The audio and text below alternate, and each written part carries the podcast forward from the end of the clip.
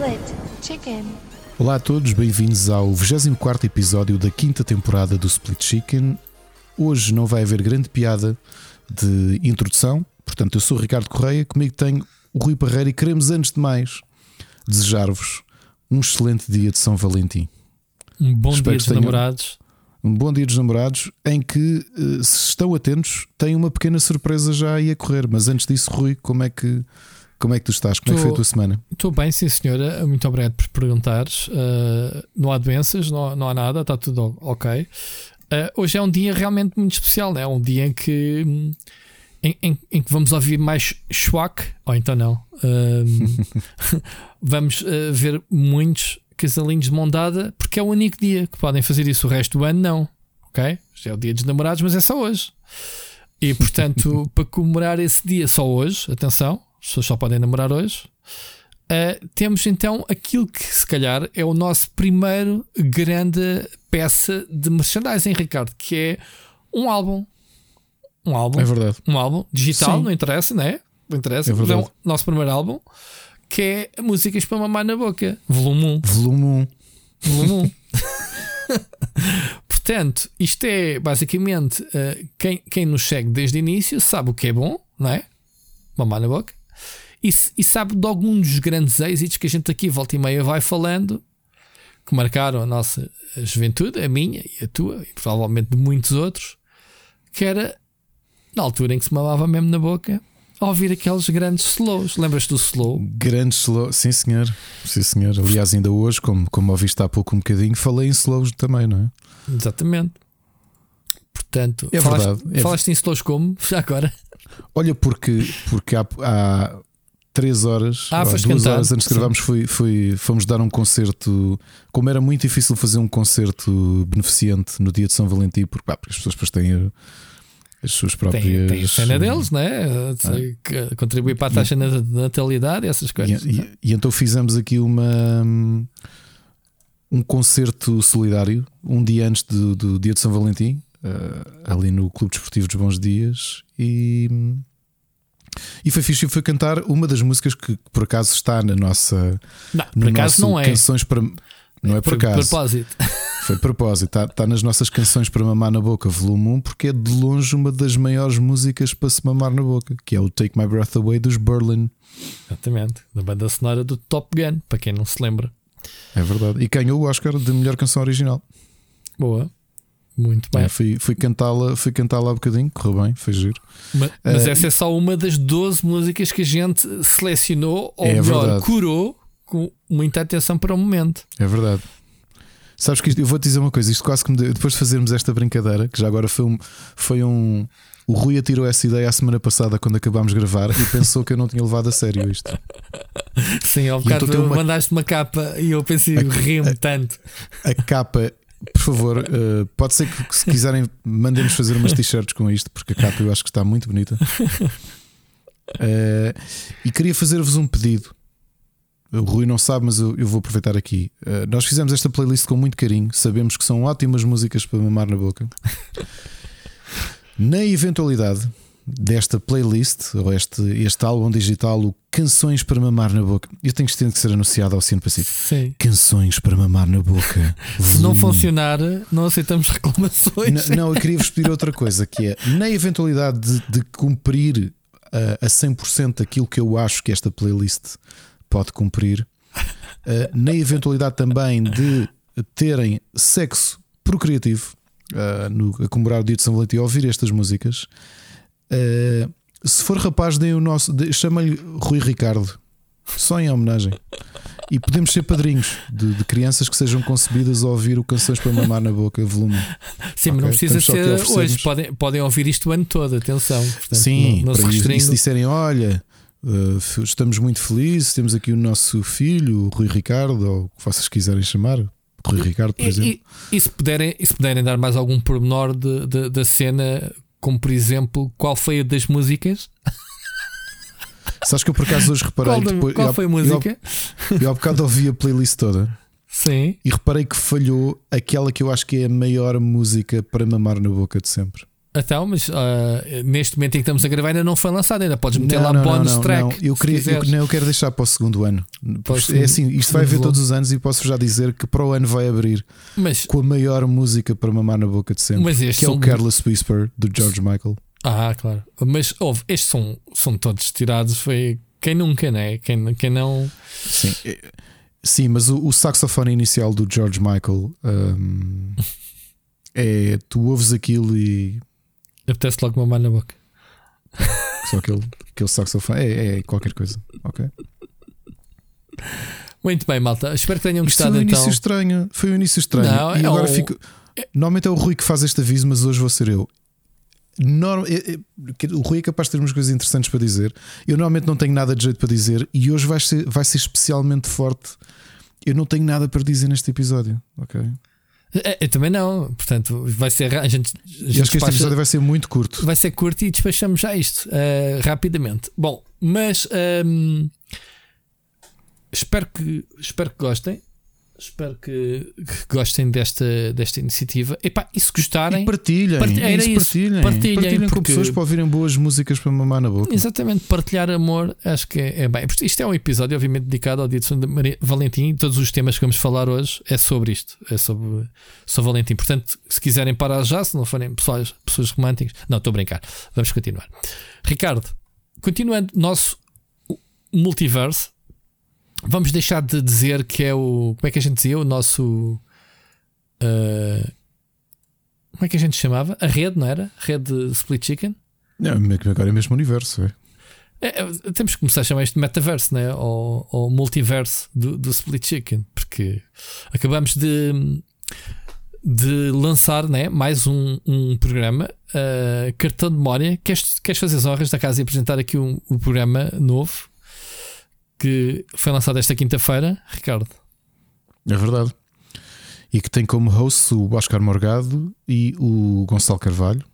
E chama-se Cartão de Memória. Cartão de memória. Cartão de memória. Eu, por acaso, eu confesso aqui que ainda não tive a oportunidade de ouvir. Piqueio. Uh, o conceito parece-me giro. Portanto, falam É. de uma série, né? de, De um uma jogo série, que exatamente. esteja que gostem. Este foi dedicado ao. Ajuda-me, qual foi o jogo? Este foi ao Fire Emblem, coincidindo A série, com a o série Fire lançamento do- Emblem. A série Fire Emblem, coincidindo com o lançamento do novo jogo. Muito bem.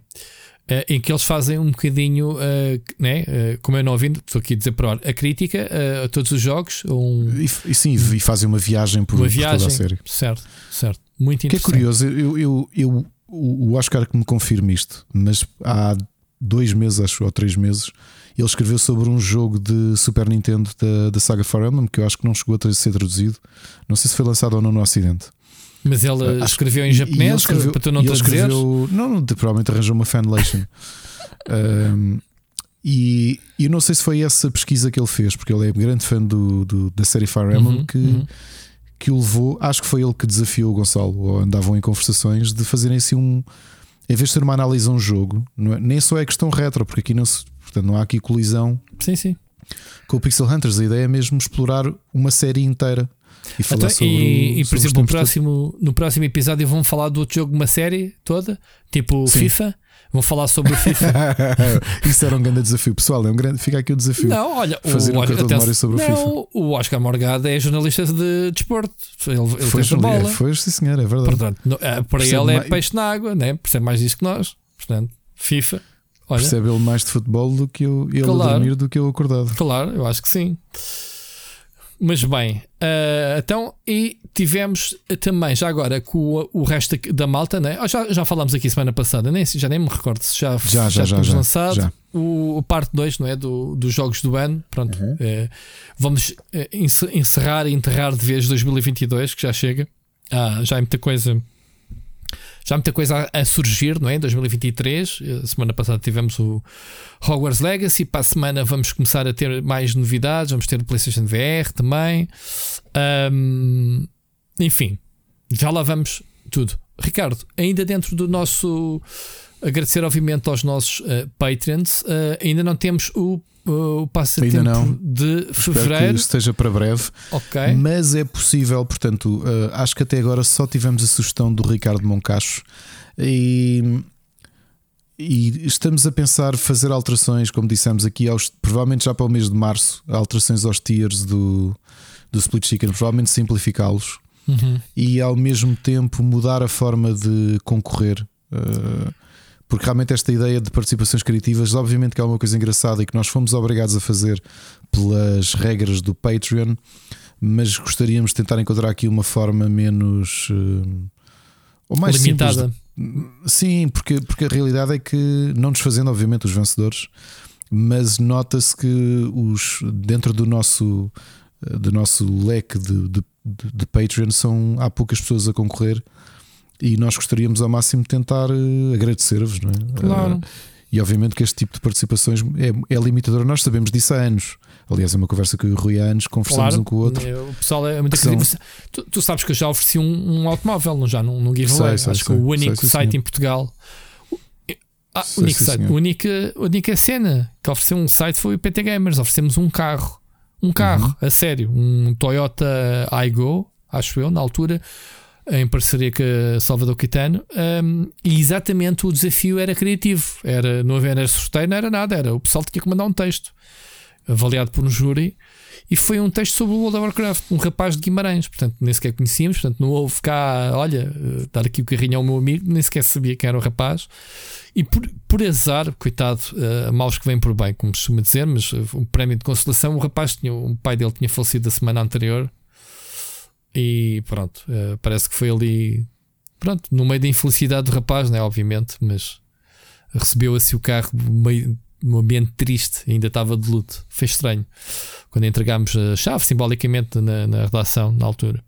Mas pronto, oferecemos e foi isto para dizer que foi cena ah, criativa. E posso dizer que tivemos muitas participações, mas longe daquilo que esperaríamos que íamos ter, porque lá está. É um carro e mesmo assim o pessoal tem preguiça de participar. Esqueçam, quanto mais um jogo, não é? Claro.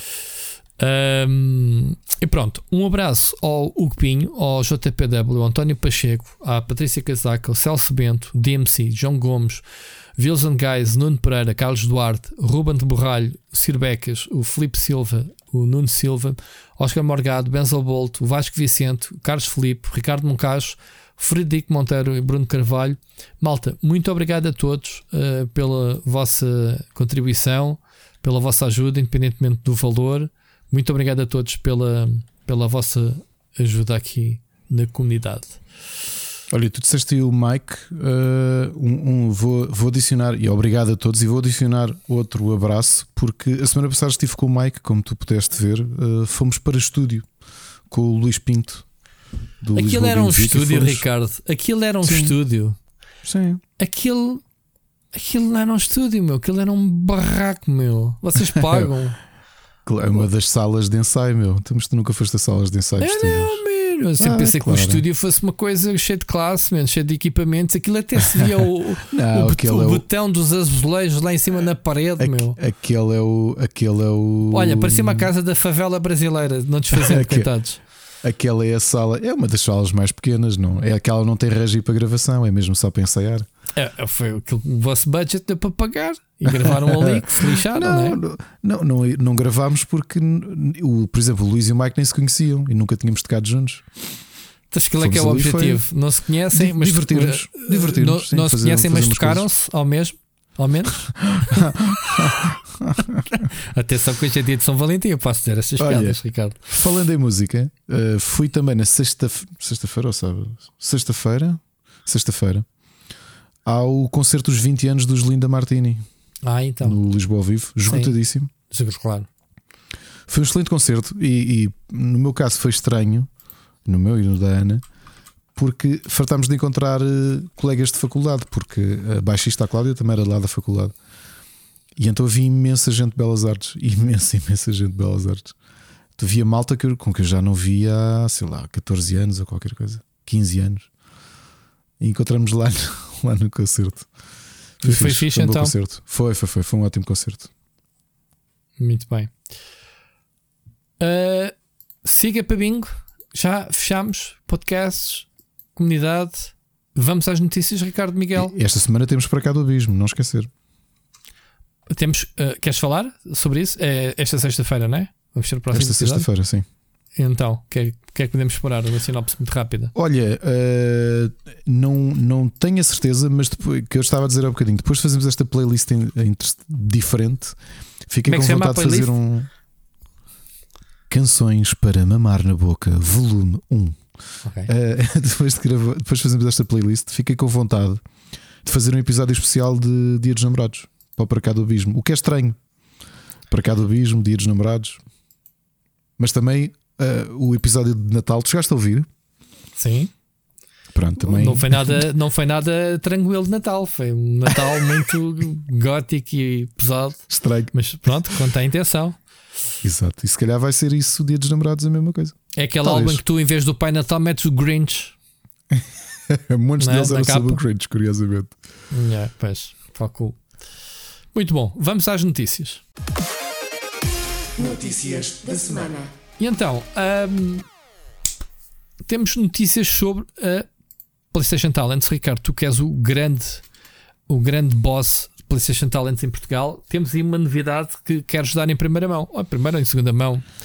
Ou é verdade, esta, esta sexta-feira vamos ter o lançamento de um do Evil, Evil Below, o jogo feito pelo Fábio Barbosa e pelo um, José Ortega.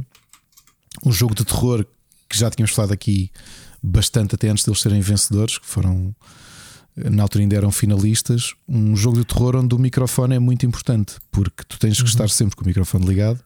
Isto mete medo, medo ou...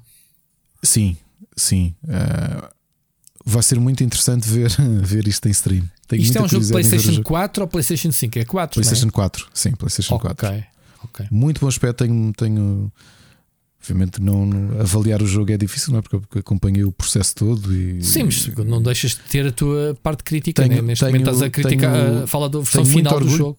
Sim, tenho muito orgulho por aquilo que, que estes dois jovens criadores alcançaram sozinhos.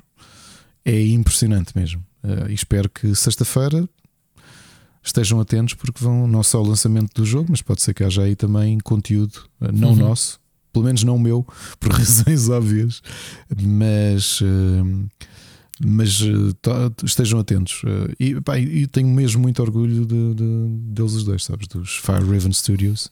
Ok. Acho que okay. é mesmo um estúdio com muito, muito este, talento este e com está muito a pedir, potencial. Está a perder VR, não, não, não há planos para isso? Quem sabe? jogos de terror, sabes que os jogos de terror hum, são das coisas que mais funcionam em ambiente fogo. Enquanto esperam, podem ver podem ver-me a jogar em 2020 durante o confinamento, o Evil Below com eles uh, a acompanhar-me uhum. e eu, desculpa a expressão, a borrar-me todo. Mas borraste mesmo, é mesmo? Os tá. miúdos conseguem fazer aqui um ambiente de fixe de terror? O Evil Below, tens de, tem, procura isso, procura Evil Below IndieX 2020.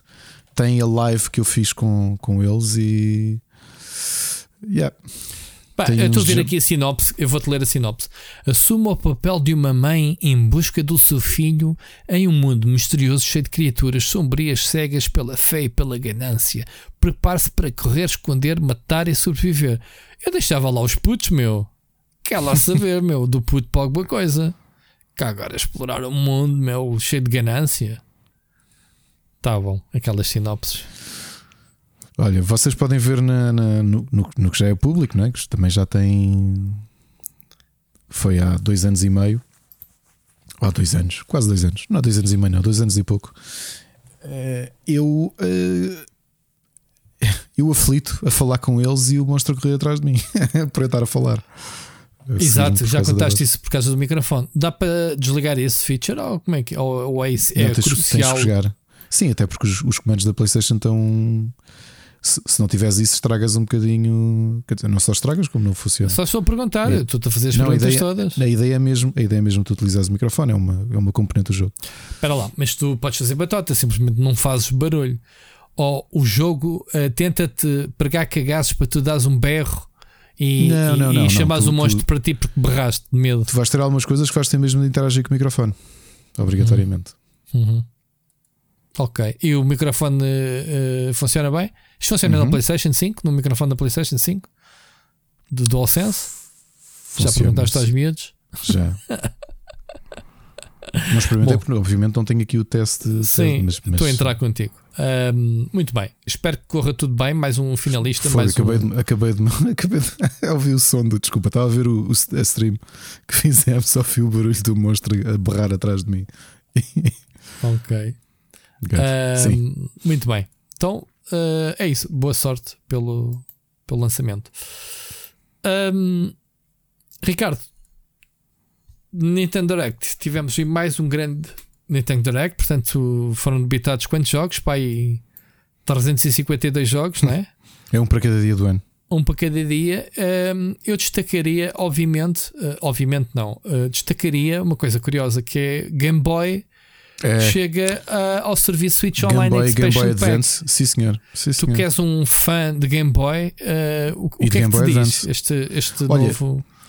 Uh, eu te- até te vou dizer que isto, como sabes, eu nos últimos fins de semana tenho andado a jogar uh, DS e 3DS. Uhum. E Sim, porque ninguém te deixa jogar a Hogwarts Legacy, né? já lá vamos, já lá vamos, sim. E, e sabes que isto tem motivado algo. Aliás, estou a escrever um artigo que não sei se vai. Vamos ver o que, é que, o que é que pode sair deste artigo, mas a ideia é um bocadinho esta. Tu tens, e eu já disse isto várias vezes, e provavelmente quem está a ouvir discorda da minha opinião, mas as opiniões são isso mesmo. Para mim, não existe melhor consola com melhor catálogo que a DS, e, e as consolas portáteis da Nintendo continuam a ter um- uma história e um catálogo, em- para mim, em muitos, muitos casos, superior a muitas das, domésticas, das consolas domésticas. Não falando só das da Nintendo em geral. Eu acho que há mesmo um historial e uma força muito grande, há muita criatividade desde o Game Boy até aos dias de hoje. Aliás, vamos parar na 3DS. Switch ainda, ainda está a decorrer, mas, mas acho que há aqui uma história muito grande. E eu fiquei muito feliz de finalmente ver o Game Boy e o Game Boy Advance virem para o, para o aqui para o Nintendo Switch Online com uma a, a meio fiquei só com pena. O, em termos de Game Boy Advance, há muito poucos jogos ainda. Eu sei que isto parece assim um bocadinho hum, como é que se diz? Uh, queixar-me de barriga cheia. Mas o Game Boy Advance tem uma história tão grande, tão grande. Há, há- ok, tens aqui o Minish Cap, tens o, o Super Mario, hum, uh, o Superstar Saga, que é um excelente RPG do Mario e do Luigi. Mas há tanta coisa que, que, que as pessoas merecem, merecem jogar porque vamos lá. A, a questão da preservação digital, e esta conversa nós já tivemos em parte com o Bruno. Estamos a falar da história do, do, do, do, do, do meio, do, de, uma, de uma arte que todos nós somos apaixonados. E para mim é um bocadinho para isto que deveria servir estes serviços Nintendo Switch Online, porque visto que os jogos, muitos deles, não estão. É, é praticamente impossível ou caríssimo conseguir comprá-los em segunda mão. A única hipótese que muitas pessoas têm para poder jogar estes jogos que não jogaram na altura é só uma, que é a pirataria. Emulação. A emulação. Uhum. Termos serviços como estes próprios da, da Nintendo eh, e nós sabemos que sabemos isto pelo- por, olhar, por olhar para ROMs, os jogos não são grandes. Ou seja, é uma questão de curadoria da própria Nintendo e aquilo que querem trazer para o, para o serviço. Eu, eu acredito também já aqui um equilíbrio entre não quereres dar demasiado, porque tu de repente tens um serviço destes e se tu inundares, só o Game Boy Advance para mim tem pá, dezenas, dezenas de jogos que do catálogo e da história que se os jogadores que nunca jogaram, mesmo quem já jogou, quisesse olhar para aquilo, de repente tinhas um ano de jogabilidade pessoal não pagando apenas jogos. uma mensalidade, não pagavas mais nada. Portanto, eu acredito que haja aqui um equilíbrio entre aquilo que é a manutenção da, da memória dos do, O, daquilo o que que, é tu queres próprio dizer Nintendo. é que a Nintendo deveria ser obrigada a colocar para preservar o seu catálogo todo. Não gostava nada em termos de espaço. Eu acho que o serviço cumprir-se-ia como, eu, como eu, tem todo o seu potencial se o observássemos nessa perspectiva, porque a, a Nintendo já fez muito dinheiro a, a- a desenterrar estes clássicos com o Virtual Console. Nós todos sabemos isso, não é? O Virtual Console foi Isso até houve de- polémica porque a Nintendo, em cada geração do Virtual Console, obrigava-te a pagar A outra vez os jogos. Exatamente. Que é uma exatamente. estupidez enorme. Pronto. Isso devia ser um serviço transversal a todas as gerações de consolas e estar ali. E tu, enquanto continuas a pagar o serviço, tinhas acesso àquilo, não era? Obviamente são aquelas questões que te levam a dizer. Uh, uh, uh, aliás, essa postura acabava por ser para mim um dos grandes justificadores da emulação. Uhum. Porque com práticas predatórias, ou digamos, pá, desculpem, mas em certos aspectos era isto, ou seja, tu pedires 5 euros por um Excite Bike. Era, estava mesmo a pensar nele. Era o era exemplo nele, não é? perfeito. Pá, eu, eu lembro de olhar para ele e pensar: 4,99. 4,99 tu compras um bom jogo indie, Sim, ou mas- compras mas- um bom jogo em promoção mas- na 3DS. Mas, ó, Ricardo, o que eu quero dizer é que depois na geração seguinte, quando Tinhas passavas comprar da- outra vez. tinhas que o comprar outra vez. Sim, sim. Percebes? Isso é que está mal. E portanto, para mim, não, há, não, não acredito que seja uma limitação técnica. O Game Boy Advance, eh, o catálogo do Game Boy Advance, bem me lembro, assim que foi anunciado, está com três jogos. Ou seja, três jogos entre a versão europeia e a versão americana. É insuficiente. Obviamente, e estamos a falar só de exclusivos da Nintendo. Quais é que são os três Neste- jogos? Os jogos é que eu não decorei quais é que eram. É o, é o Superstar Saga, o Uhum. Mario Luigi, eh, é o Minish Cap. E estou só a confirmar qual é que é o terceiro. Desculpa, Rui. Ahm, É o Metroid 2? Não. Super Mario Land, estou aqui a ler por alto. Não. Não, até são mais, peço desculpa, são mais. São seis. então, é o Super Mario Advance 4, que é na realidade o Super Mario Bros. 3. O WarioWare Inc., que é um- uma grande coletânea da WarioWare. O Kuro Kuro Kururin. O Mario Kart Super Circuit. É, Até é, o Minish obviamente, Cap não é? O Minish Cap também. E o Mario Luigi Superstar Saga. Obviamente temos aqui um bom acervo. Mas e depois até olhas para o? Game Boy. Golden Sun, Metroid Fusion, estou aqui a ler ele. Não? Onde é que estás a ler isso? Não, ainda não. Esses não saíram. Eu estou a Pá, ler o press release. Ok, então desculpa. Eu estou a ler um artigo, se calhar é ele a pensar que eram os jogos que ele gostava de ter. Peço desculpa. Que faria teria. sentido. Aliás, sabes que eu rejoguei. por- cheguei à casa do Machado há, antes da pandemia. Ele estava com o, com o Metroid Fusion no, na DS dele, o cartucho. Eu depois acabei por, por vir rejogar o jogo. Até falei nisso aqui no podcast. E Game Boy, olha, tens aqui um jogo que foi sugerido por nós no, no Pixel Hunters, o Gargoyles Quest. E depois tens Gargoyles. o Link's Awakening DX, tens o Super Mario Land 2, o Six Golden Quest. Sabes que eu só joguei dois jogos no Game Boy. Oh, foi? Game Boy Verde. Sim, foi uma máquina que me passou ao lado porque era demasiado cara, era para ricos. Que era só de um amigo meu francês que veio e eles tinham muito. Eh, Pois, cá, eu- da minha altura, não tínhamos muito esta cultura da, da Nintendo, como tu sabes. Não, houve- eu, eu tive a sorte, como, como toda a gente sabe. Tu mais sim, tarde, por- talvez, eh, mas antes não. Não, Ah, o, Game Boy, o Game Boy foi lançado em 90. Cara. Pronto, mas o, Eu, eu no final de 90 tive o Game Boy. o primeiro Game Boy. eh, ganhei nos chocolates da Nestlé. pois, exato, É, já exato, falei disso. O, o primeiro Game Boy verde não havia muitos na altura. Ah, o- imigrantes. já, e isso. isso já o. o Estás a falar de Pocket? Não, não, o primeiro, o normal, o Game Boy. O Game Boy Game Boy não original. era verde, era, era branco. Branco sujo. Não, o ecrã verde e verde e verde. Ah, sim, é isso que eu estou a dizer. Isso foi esse que eu, foi esse que eu ganhei nas, Pronto. nos chocolates. Sabes qual foi os dois jogos que eu joguei? Os únicos dois. Tetris Tetris, que é obrigatório, vem com consola, lógico. Qual é e que foi Super o outro? Mario Land. Não, Mortal Kombat. Não, não vais conseguir. Diz lá. Diz lá mais uma, vai. Ah, Diz-me só uma coisa: é exclusivo de Game Boy ou não? Não, óbvio que não. É uma adaptação das máquinas arcade.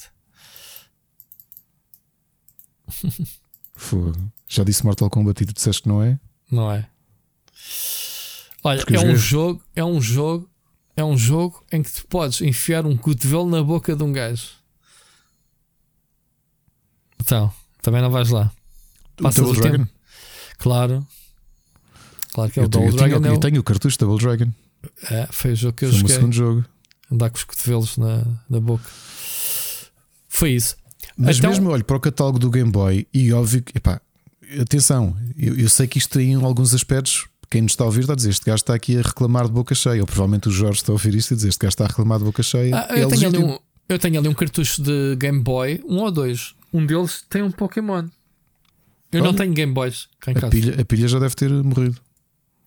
Ah, é? O Eles têm cal- pilha era o e que- sim, sim, sim, sim, sim. O cálculo, nós falámos disso aqui no podcast. Acho que os cartuchos comprados em 96 ou 97, e eu acho que foi em 2020, durante a pandemia, que estava calculado que as pilhas dos Ok. cartuchos. Eu estou-me a lembrar. Ainda deve ter ali um, um Spirit Dragon Ah, para o Color, penso que. sim, sim. E deve ter talvez um Superman Man of Steel. Lembras-te? Olha, Rui, daquele- mas estava aqui a dizer, aqui em termos de, de catálogo do Game Boy, é um bocadinho a mesma coisa. Temos novos jogos, atenção, nove muito bons jogos, a maior parte deles mesmo muito, muito, muito, muito bons. Epá, mas o Game Boy tem uma história. Uh, eu, eu, percebo aqui que seja difícil ir buscar jogos da Ocean ou ir buscar jogos da Infogram ou quer que seja. Eu percebo. Não estás para ver aqui um espirro da Infogram. Epá, mas jogos da Nintendo ou de empresas que têm ligação à Nintendo, eu acho que há, falta, falta aqui. Faltam aqui títulos, percebes? Faltam aqui. Falta muita coisa. Mas a Nintendo não pode falar pelos outros. A Nintendo tem que responder pelos seus jogos, né? Eu sei. Se agora, mas a, a Nintendo, um, ou seja, o serviço fornece o emulador, não tem abertura para third parties venderem ou disponibilizarem jogos se quiserem ao serviço. Não sei. Tinha, tinha que ser pela Nintendo, percebes? Ou seja, isto é um ecossistema fechado pela Nintendo. Eu acho que deve ser fechado, ou seja, isto é, isto é um interesse da Nintendo, as outras empresas não estão aqui a lucrar nada. Pois. Mas, por exemplo, eu olho para aqui para um Gargoyles Quest, que é da Capcom, como sabemos. Apesar de que na Europa o publisher era, era a Nintendo, mas o developer era a Capcom e o publisher fora da Europa era a Capcom. Fãs de Mega Man sabem que para Game Boy original existem alguns Mega Man são versões de NES e há outros que são exclusivos da, do Game Boy, ou seja, têm vilões, têm níveis, os jogos são completamente diferentes. Mas alguém quer jogar Mega Man, Ricardo, a sério? Pronto, pessoal, ouvimos para a semana. Tens que falar claro do Mega sim. Man e levas logo com um biqueiro no, no coisa. Mega Pronto. Man, para já não podes dar biqueiros porque hoje é dia de São Valentim, pelo menos hoje, é. dia que lançámos o episódio. Pois é. De qualquer forma, o Mega Man não vale nada, mas pronto. Sou eu que digo. Continua. Está bem.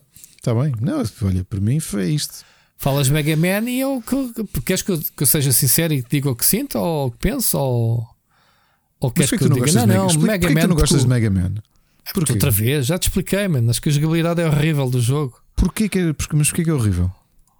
Já, fogo, já falei várias vezes. O pessoal já me tentou dizer: não, não tens razão. Eu sei que não tenho razão, mas é aquilo que eu sinto. Não dá para disparar na diagonal, nem sequer na porcaria dos jogos mais recentes, onde, onde já se inventou a diagonal. O jogo não dá porque, pronto, porque o jogo não é para ser disparado na diagonal. Eu estou a ter que andar aos saltos para matar inimigos, meu, inside scrolling, a sério? Neste tipo de jogos, percebes? Sim, sim. Tiveste depois não, uns que já podias disparar. Não é um ponto de vista que, válido da, da, minha é parte. um ponto de vista. Eu não gosto dessa mecânica de jogo. Por isso é que eu okay. acho que o jogo depois. Uh, isso só torna o jogo estupidamente mais difícil que aquele jogo já é. E vocês gostam todos de dizer, ah, isso é muito bom porque eu jogo Mega Man e acabo o jogo não, com uma vida, não, blá blá. Não. não, a minha paixão pelo Mega Man nunca. Nunca foi pela dificuldade, aliás, porque quando o joguei pela primeira vez tinha 5 anos, não, não era mesmo, foi, foi por aquele. O bonequinho achei o giro, eu vou dizer, o momento que me conquistou, o momento que me conquistou o Mega Man foi que eu nunca tinha visto aquilo num jogo. E pai, também não tinha muita experiência. Até jogar Mega Man, eu devia ter jogado aí uns 15 jogos. Mas chega ao Mega Man e de repente tens níveis para escolher. Ou seja, em vez de ir progredindo. Uau, o jogo não é linear. Epá, eu acredito que a arte do jogo seja bonita. Agora, não, não acredito que os pixels do jogo a personagem fosse bonita, um meu. Espera aí um bocadinho. Não, tu estás a. Ouve lá. Isto já parece a conversa que tivemos a semana passada. Estás a dizer agora. Ai que inovador. Epá, o, o jogo não foi lançado agora, ok? Na altura, a ideia de tu teres um, um hub não era propriamente a coisa mais Pera, mais frequente. Não, não digas que o jogo no fim do nível dava-te um código para poderes continuar, não? Também não dá. Não lembro se podias Eu acho que não tinhas, aquilo era mesmo do... era a doer, não havia cá códigos. Era cara. Tu tinhas que conseguir passar o jogo todo é seguido. Eu estou a brincar, eu respeito imenso quem gosta de Mega Man. Estou a brincar. Eu não gosto, mas aí continuo a defender. Houve, é perfeitamente. Eu percebo que, que não se gosta. Eu lembro-me um momento. Olha, foi em casa das minhas primas eh, aqui em Odivelas. Elas tinham este jogo, vinha incluído na EPROM do, do, da consola delas, que também era uma Famiclone. E, epá, e Rockman, aquilo até se chamava Rockman, que é o nome, uhum. o nome japonês. Liguei, veio o bonequinho, os tirinhos. E de repente tem aquele grande seleção de, de vilões. Eu fiquei logo, eu, tu não imaginas, epá, é daqueles momentos de, de, da minha vida que eu consigo mesmo dizer aquilo influenciou-me de uma maneira que nem, não te passa pela cabeça. Mesmo, mesmo. Eu passei anos até conseguir jogar aquilo outra vez. uh, quando tive a oportunidade mais tarde de, de, jogar em Roma, ali em 97 ou 98, todos fiquei. Joguei alguns em cartucho no Game Boy. Um, pá, e entretanto, olha, o, eu já dissemos isto aqui, ou pelo menos eu lembro de já ter dito. Uh, há fábricas na Índia e na China onde tu podes mandar fazer cartuchos custom made com os jogos que tu queres uhum. para as consolas antigas. E o Sérgio fez-me um com os 6 Mega Man. Hum. E funciona tudo. Funciona, sim, sim. Chegas lá e tens um menu de seleção e jogas na consola, na NES. Então fiz. Olha, uh, não sei se já te fizeste a pergunta a propósito de Mega Man, das 50 mil vezes que falámos sobre Mega Man. Uh, estou a ter déjà vus. Uh, já te fizeste a pergunta. Tu és daqueles haters que detestou o Mighty Nine ou, ou nem por isso? Ou, eu, não foi, eu, não foi por, eu não foi por hate. O Inafune uh, andou a drogar. O jogo é mesmo mais fraco do que bem mais fraco. Aliás, eu na altura, mesmo o Record, também do Inafune, que ele fez para a Xbox. Eu, eu gostei com... do Record, estás a ver? Pronto, eu não achei grande piada ao jogo. e eu fiquei naquela a pensar: será que eu estive enganado a minha vida toda? Um bocadinho como os fãs do Sonic com o Yoji Naka, que o Yoji Naka é bem merdoso quando criador mas, está, mas o Mighty Nine não é o Mega Man em bom, ou seja, dá para disparar na diagonal e essas coisas. não, Rui, não. Aquilo que eu te vou dizer é o que para mim é dos melhores Mega Mans dos dias de hoje, que não é o Mega Man, é o Azura Striker, uh -huh. que era exclusivo da 3DS e já na, já na Switch também, e, já, e entretanto já passaram para a PlayStation e tudo.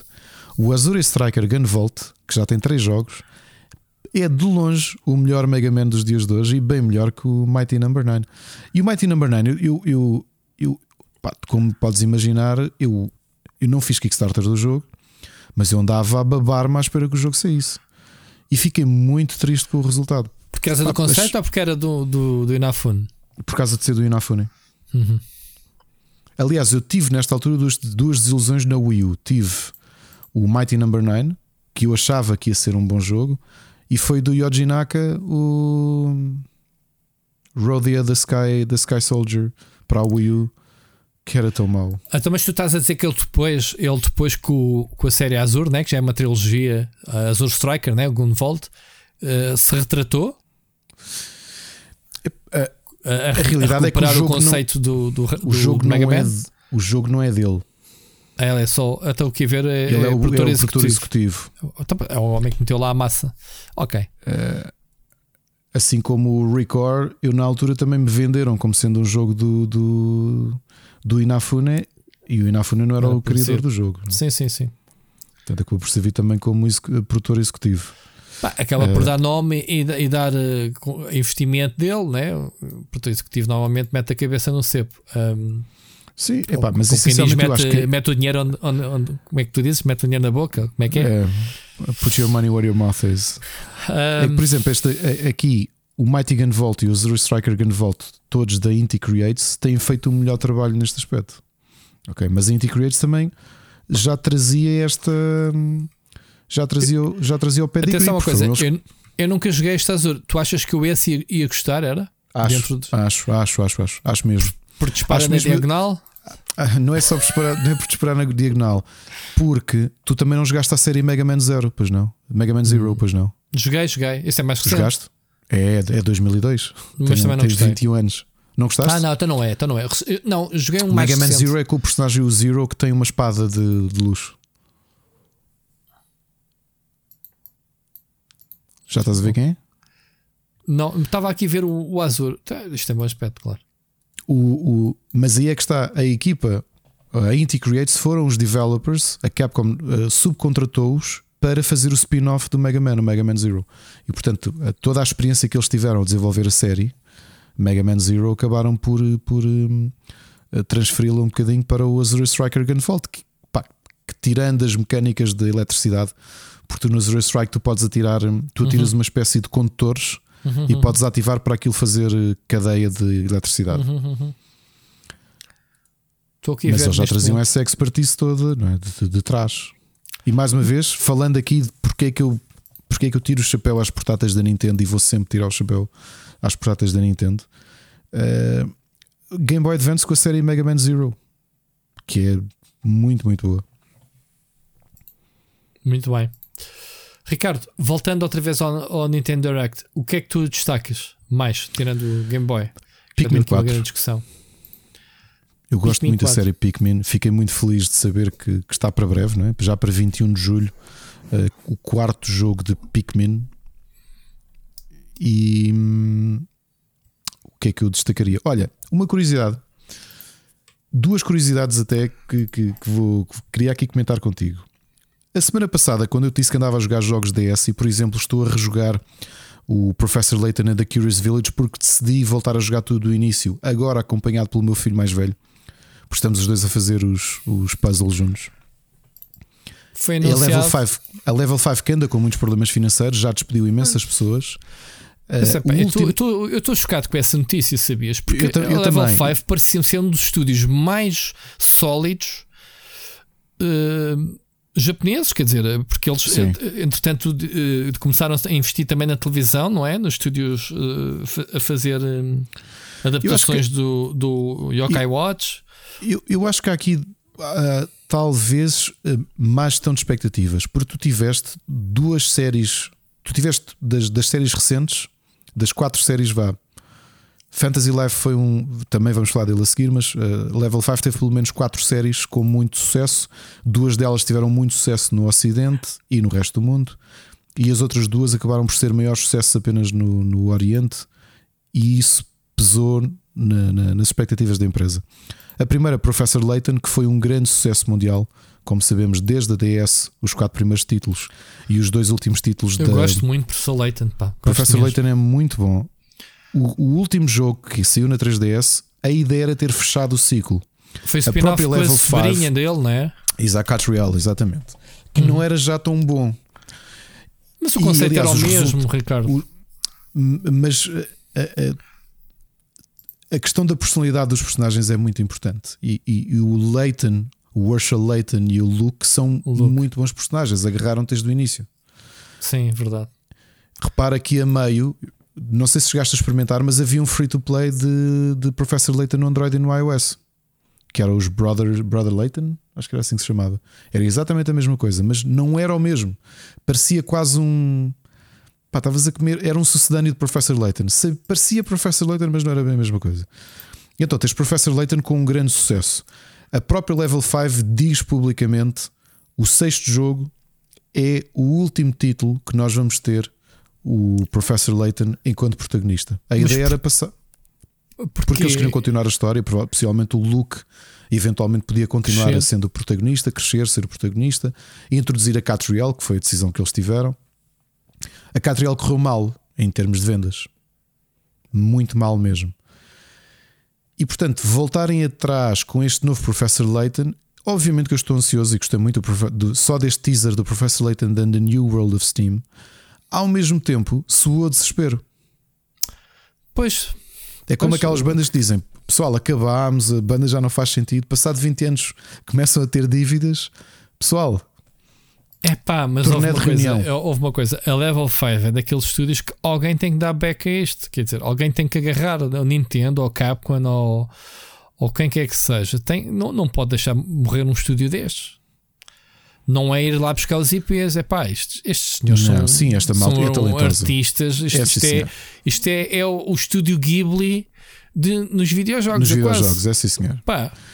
Oh, oh, Rui, eu estou a jogar o Professor Layton The Curious Village que foi lançado para a DS. Uh, eh, eu voltei a ter a sensação que tive quando joguei quando o jogo saiu. Ah, é... porque é Marte que não envelhece, a jogabilidade também não. Pá. Não é tudo, quer dizer, tu tens logo aquela parte é, inicial é, daquele pequeno, eu acho que aquele pequeno filme, aquele pequeno sim, filme sim. deles os dois no carro, com, aquele, com a direção de arte deles que é muito específica, não é? Aquilo quase que parece europeu. Tem assim umas figuras que fazem lembrar o The Bellevue, como é que se chama o filme? The Bellevue Twins, que é a gem, uh, é um filme francês, um filme de animação francês Uh, portanto, é, é, que é engraçado que eu sempre senti que Level 5 tinha misturava muito bem uma visão, uma, uma direção artística muito franco-belga e ao mesmo tempo uh, nipónica. E tinham, tem um estilo muito, muito deles. E pá, e uma grande qualidade. Em termos de jogos também, não é só o visual, porque podiam ser um jogo visualmente muito Sim. interessante, mas depois falhar no resto. Sim, oh, oh Ricardo, eu estou um bocado chocado de, de ver esta notícia. Um chocado no, no sentido de, de, feliz e contente. Desde 2013 que não tínhamos, há 10 anos, não tínhamos um novo jogo do Professor Layton. Uhum. E pensando agora bem, como é que a Switch não tem um Layton? Pelo menos uh, original, não é? Não sei não, se tivemos só... aqui alguma adaptação. Sim, teve a Catriel. A Catriel já foi na Switch? Agora não, não Ori, uh, saiu na 3DS originalmente. Saiu na 3DS, pô, já okay. saiu eu, tenho, eu tenho e, para a 3DS, sim. É, e já saiu para já saiu para, para, para a Switch. Agora, a questão é que, não fazendo aqui spoiler, obviamente, não, não vou fazer isso porque acho que quem não jogou ainda, aproveito para tentar eh, jogar porque merecem. O último jogo que nós jogámos é o final da trilogia da prequela. Ok? É a, história que te leva a compreender o que é que acontece, no, a ligação que existe no primeiro jogo. Ok? O, o Azron Legacy, porque as trilogias foi um bocadinho à, à, Star Wars. Os três primeiros jogos são posteriores aos, aos ao uhum. 4, 5 e 6. Uhum. E aquilo que a Level 5 na altura disse foi: acabámos a prequela, portanto já sabemos o que aconteceu ao Professor Layton, o que é que vai acontecer. Um, nós vimos o que é que acontece no final do, do Lost Future, que é onde supostamente acaba a história do Professor Layton, não dizendo porquê. E, e, acho que ficava bem fechado aí. Ou seja, a, a Level 5 encerrou o ciclo do Professor Layton. Ir buscar outra vez. Uh, não sei, Rui. Tenho. Estavas a falar das quatro séries. Uh, Yokai Watch, Professor Layton, qual eram as outras duas? Ah, a Ninokuni, que foi um grande sucesso no ah, mundo todo, mas claro, aí, obviamente, a meia, no primeiro jogo a meias com, com os estúdios Ghibli eh, e com o apoio da Bandai, obviamente, uma grande Lá série. Está. Lá está, uma grande, dois, grande, grande dois série. estúdios gigantes. E ao mesmo tempo, dois, dois IPs gigantes no Japão: uh, Inazuma Eleven e Yokai Watch são dois IPs gigantes em termos de cinema, em termos de merchandise. Eh, eu lembro na altura ainda estávamos a escrever para o Observador.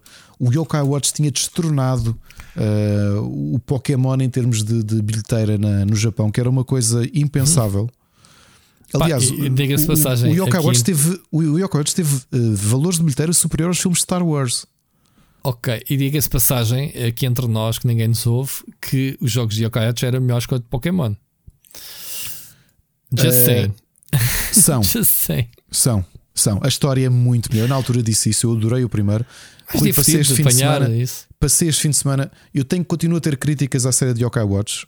Uh, eu, eu voltei a pegar no meu Yokai Watch 3. O Yokai Watch 3 tem 605 yokais para apanhar. Okay? É muito yokai. Para mim só me chateia uma coisa na série Yokai, Yokai Watch, o que é o mapa é uma dor de cabeça. Sim. Até tu desbloqueares os mirapos todos para poderes fazer teleporte. Uh, eu vou-te dizer, eu andava perdido a fazer as story, as story quests, porque às vezes há story quests que não têm indicador. É olha, vais até à zona, ao bairro não sei o quê e tentas apanhar lá o Yokai X eu tive de ir ver à net por como é que se ia até esse bairro X, porque eu já não sabia onde é que aquilo era. Tal, ainda por cima no Yokai Watch 3, se bem te lembras, não sei se jogaste na 3DS na altura Epa, para a Joguei todos, sim, mas não, Joguei. não acabei. Que tu tinhas dois personagens que estavam em cidades distintas. Tinhas a rapariga que vivia hum. na cidade uhum. original uhum. do protagonista e o protagonista tinha-se mudado para a América, digamos assim. Ela está no Japão e ele está na América. Eu, eu este fim de semana joguei 8, já vou dizer porquê, mas porque é que não estive a jogar Hogwarts Legacy, mas joguei 8 ou 10 horas de Yokai Watch 3. Eu estava-me a passar com duas coisas. Uma é a, a, navegação. Aí Pokémon é muito mais simples. Tens o Fly, viajas para uma, para uma cidade, está tudo acessível. Não tens que perder 10 minutos a fazer backtrack de mapa atrás de mapa e os mapas não dizem nada. Tu fazes zoom out ao o mapa. Yokai Watch é um bocado chatinho nesse aspecto. Foi uma das é. coisas que me fartou do jogo. Foi isso, ter que andar de um lado para o outro. A segunda coisa, o Pokémon Não é mais justo. de bicicleta, né? Mas... Acho que de bicicleta tens a, stamina, a, tens de ter cuidado de atravessar a estrada, que é uma coisa que eu acho que está yeah. muito a giro. Adorei, uhum. que é tu se atravessa a estrada fora do vermelho, na passadeira, vem aquele ogre gigante que te faz o one, faz o one hit kill. Uh, a outra coisa, o Pokémon é mais justo ah, para tu apanhar as criaturas. Tu sabes que tens de enfraquecer e é uma questão de tempo, vais a tirando bolas. Sim. O yokai. mais.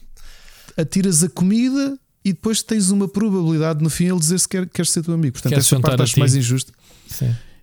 Sendo que o jogo tem 605 para apanhar, portanto a longevidade é, é, é muito grande. Agora, como jogo, como história, é muito melhor do que Pokémon. Mete o Pokémon, sei lá. Tá- eh, E estavas a falar do Inazune Eleven, também gosto bastante. Pá. Eu o gosto Inazuma Eleven era uma grande série, Sim. Muito, muito giro. O, as partidas eram RPG, muito, muito bem pensadas. Já agora, de- deixa-me que diga, não sei se é do teu tempo, o grande Calvin, que fez uma apresentação do Inazune Eleven no Estádio Nacional. Fomos todos literalmente jogar a bola numa apresentação de.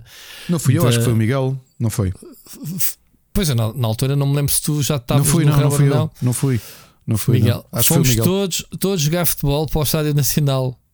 À conta, fizemos a apresentação do Inazune Eleven e acabámos todos com uma peladinha, todo, malta toda. Mr. Remedy, não sei o que, malta toda lá a jogar a bola. O Inazuma Eleven é, é, Muito engraçado. é, é realmente uma boa série. É muito boa série mesmo.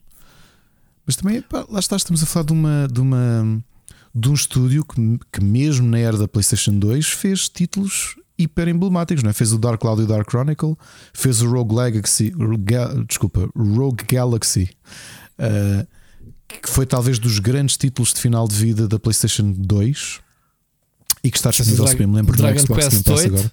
Foi o primeiro jogo que eu joguei da Dragon série. Quest 8 também. Eh, E depois criaram a série Inazuma Eleven, que foi um sucesso muito, muito, muito grande. Eh, Level 5 é um excelente estúdio. Eh, Estavas há bocado a dizer porque é que ninguém pega neles. Para mim, obviamente, que faria sentido, mas eu não sou acionista da Nintendo. A Level 5 parece uma empresa perfeita. Isso não é? Para encaixar na, Para encaixar na no Nintendo. da Nintendo. Claro que sim. Isto era, era ouro sobre azul. Eh, o, não sei se jogaste o crossover na 3DS do Professor Layton com o Phoenix Wright. Muito bom mesmo. Misturar os dois, as duas lógicas, ou seja, tu investigavas com o Professor Layton e depois tinhas uma sequência de tribunal com o, com o Phoenix Wright. É muito bom. Eu sei que para mim é sempre difícil porque eh, Phoenix Wright é das minhas séries favoritas e o Professor Layton perto.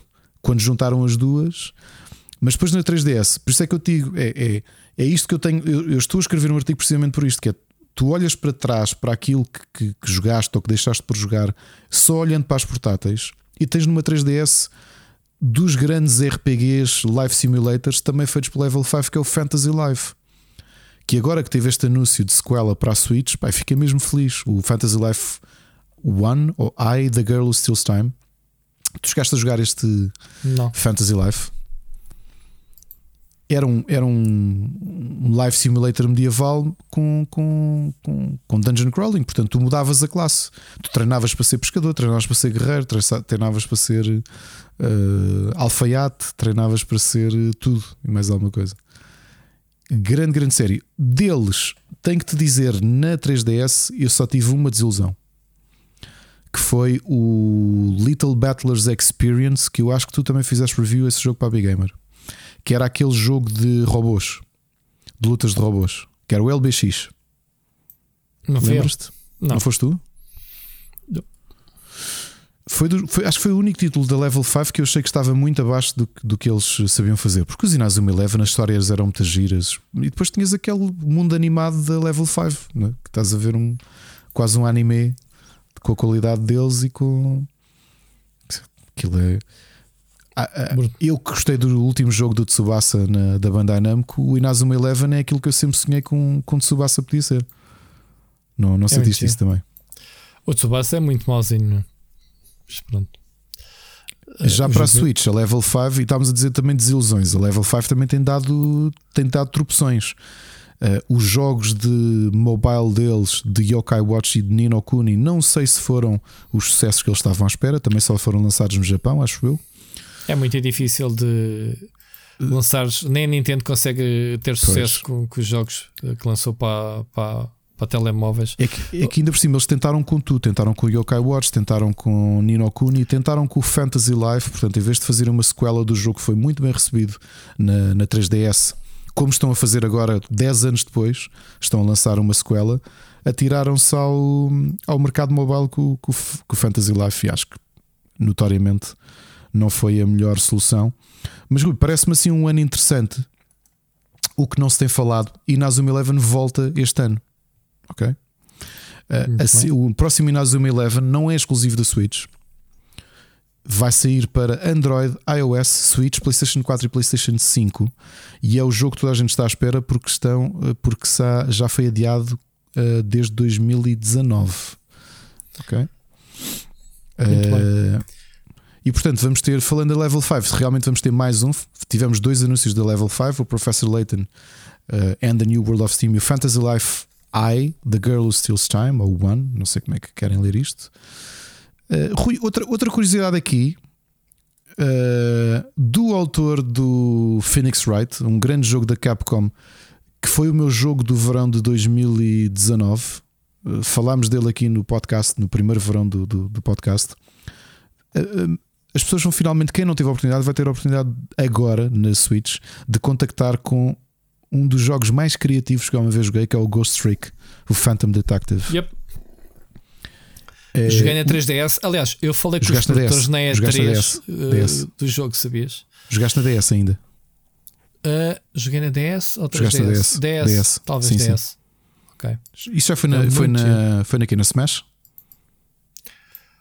Sim. Foi na Smash. Foi no primeiro ano que eu fui à E3. Yeah. Uh, já, já a Smash tinha fechado, já foi no High Gamers que eu depois. E tenho uma reportagem em vídeo com, com um produtor na altura a explicar o conceito do, do jogo. Uh, não foi com o Shutakumi, não é? Ainda não Não, não, não, não era ocidental. Não, não, não. não. Okay. Um, Ghost Trick é muito bom. É, há muita gente que não conhece o jogo e vai, e vai gostar muito um, da jogabilidade em, em que podemos interagir com os objetos que são possuídos né, pelo fantasma. Um, é um jogo de puzzles na sua essência, mas com é. história. É? é e, com, e, podes puxar atrás o tempo. Aliás, a ideia é tu evitares. Estás a ver aquela história, o mistério do teu próprio assassinato. Uhum. E quando morres, percebes que tens, a, um, tens ganhas o poder de uh, possuir objetos inanimados.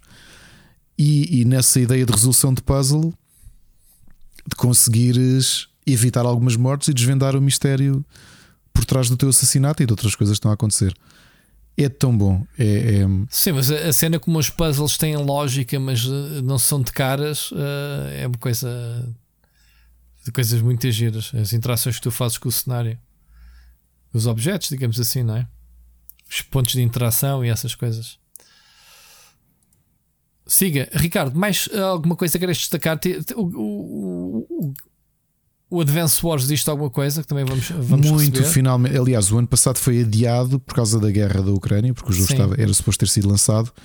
Quem não jogou vai poder agora jogar um, um, jogo. Eu sei que há pelo menos uma pessoa que nos está a ouvir e que deve ter jogado tantas vezes ou mais é do que eu, que foi o Machado.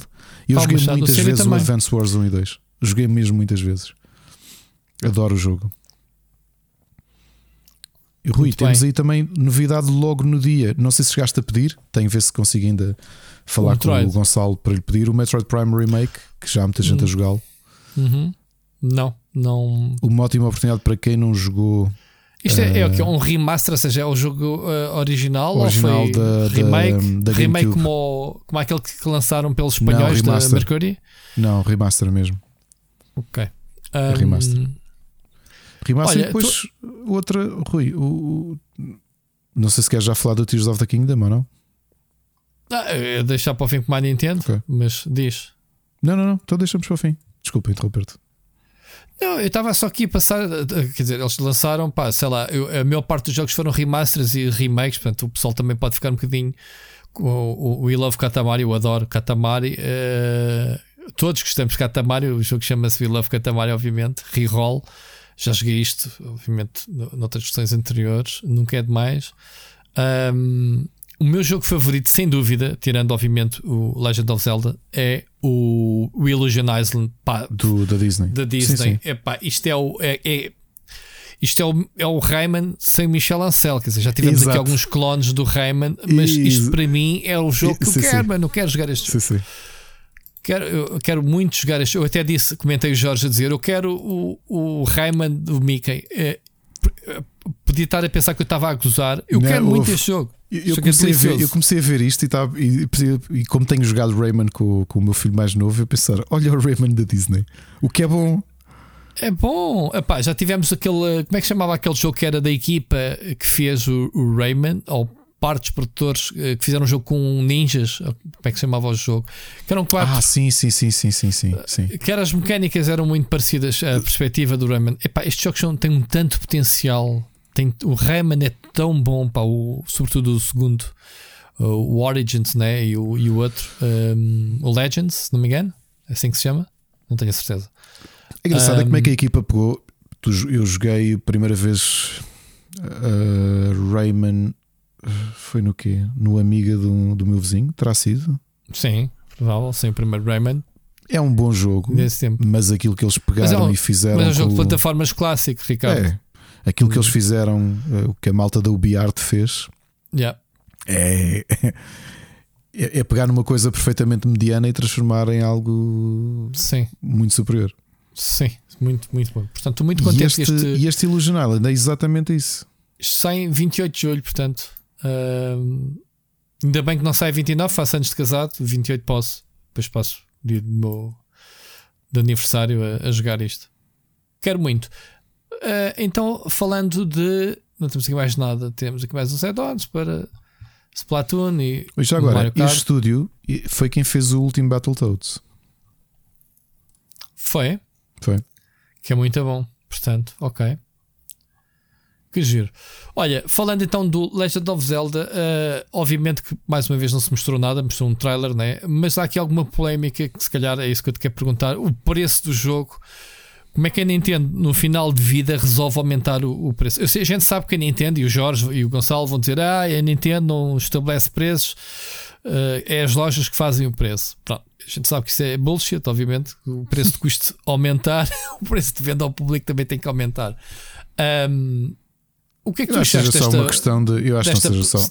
E não acho que seja uma questão de preço de custo. É, o mercado ditou isto e, e, e portanto a Nintendo só se havia, vai. Havia necessidade da Nintendo no final de vida da Switch lançar se calhar o último grande exclusivo da Nintendo Switch, digo eu, em termos uh, destas proporções, uh, com uma okay. nota negativa minha... em relação à, à cobrança. E já para, é. não, já para não dizer da, da, edição de colecionador, que é 120 euros, mas isso pronto, lá está, edições de colecionador, uh, vale o que vale, porque obviamente os extras que traz e isso. Mas há muita gente a dizer 70 euros e está toda a gente dos 10 euros, pronto. Achas que. Uh... É assim.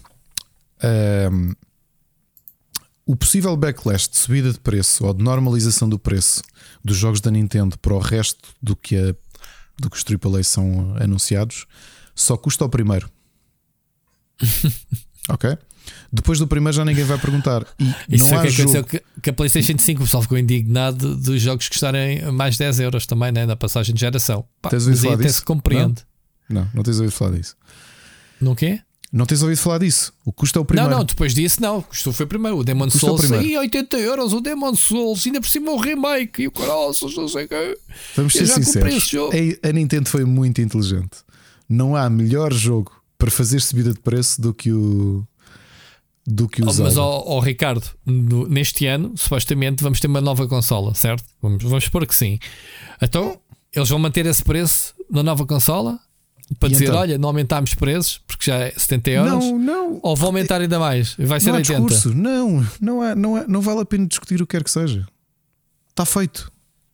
Normalizaste o preço e normalizas com o título que entre o equilíbrio, backlash e receptividade, a receptividade vai abafar o, o possível backlash. Sim, sim. É aquela coisa do ai, custa 70, mas é o Zelda Breath of the Wild 2. Está bem. Ai, a Madonna, não sei. Ah, mas pronto, 150 euros cada bilhete. Está bem, pronto. Estás a perceber? é que só custa o primeiro. E não há jogo mais inteligente para fazer subir o preço do que o Zelda. Pá, se fosse um. O Zelda ou o Pokémon. Eram os dois títulos perfeitos para espetar com é, 70 pá, devia ser já o anterior, este que tu adoraste. esse, é, esse é que devia ser mais caro. Que é Olha, pá, acabei de pagar a minha anuidade. Acabei de pagar a minha anuidade do banco. Pois então, claro. Tem que ser.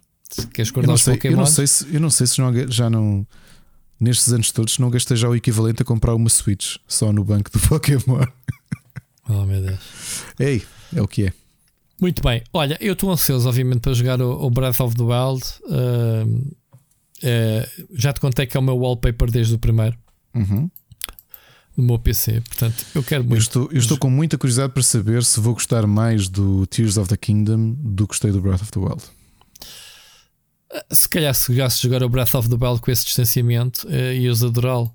Não sei. É, é que eu gosto dele em imensas coisas, menos naquilo que sempre me apaixonou no Zelda, nos jogos de Zelda, que é a alma. E é, é tudo subjetivo. Tu, tu dizias que não gostas de Mega Man, e o que é que eu te posso dizer sobre tu ah, gostares claro. de Mega Man? Claro. Eu que joguei todos os Zelda sem ser os da CDI, que não existem, eh, este é o jogo, é dos jogos que eu menos gostei porque não sei, pareceu-me para mim, para mim pareceu Sabes, sabes que depois... esta, esta semana. Uh, ah, desculpa, interrompi o pensamento. Já, não, já não, não, não, Sabes que o Zelda tem estas coisas que é o pessoal uh, apreciou mais com um certo distanciamento. Uh, hoje tropecei numa. Hoje, esta semana, tropecei numa lista de jogos da série Legend of Zelda uh, do melhor para o pior ou vice-versa ou, ou por tiers, SS, uh, S, A, aquelas, uh, aquelas pontuações. Sim, sim. No tier SS estava. Uh, já não me recordo quais é que era. Obviamente, o Ocarina of Time eram três. Ocarina of Time, o outro já não me recordo se era o Breath of the Wild ou se o Breath of the Wild estava no segundo patamar.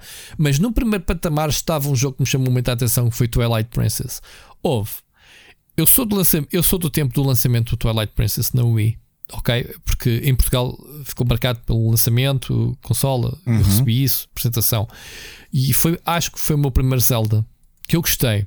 Mas eu lembro-me que o jogo foi tão batido na altura. Não sei por que razão a malta não gostou por ser muito negro, não sei o quê, aquele tom. Uh, eu acho que foi por aí. E neste momento o jogo acho que é dos mais apreciados. E é um jogo que a, que que a Nintendo se tem recusado em, em fazer porte dele para, para a Switch ainda está ainda tá encalhado na Wii, não é? Ou na, tá Wii, na Wii também. Portanto, tiveste, tiveste, o, tiveste o remake Skyward Sword, sim. Um, porque eu lembro-me que eu e o Machado fizemos um artigo, os dois ao mesmo tempo, sobre quando é que foi relançado o Twilight Princess.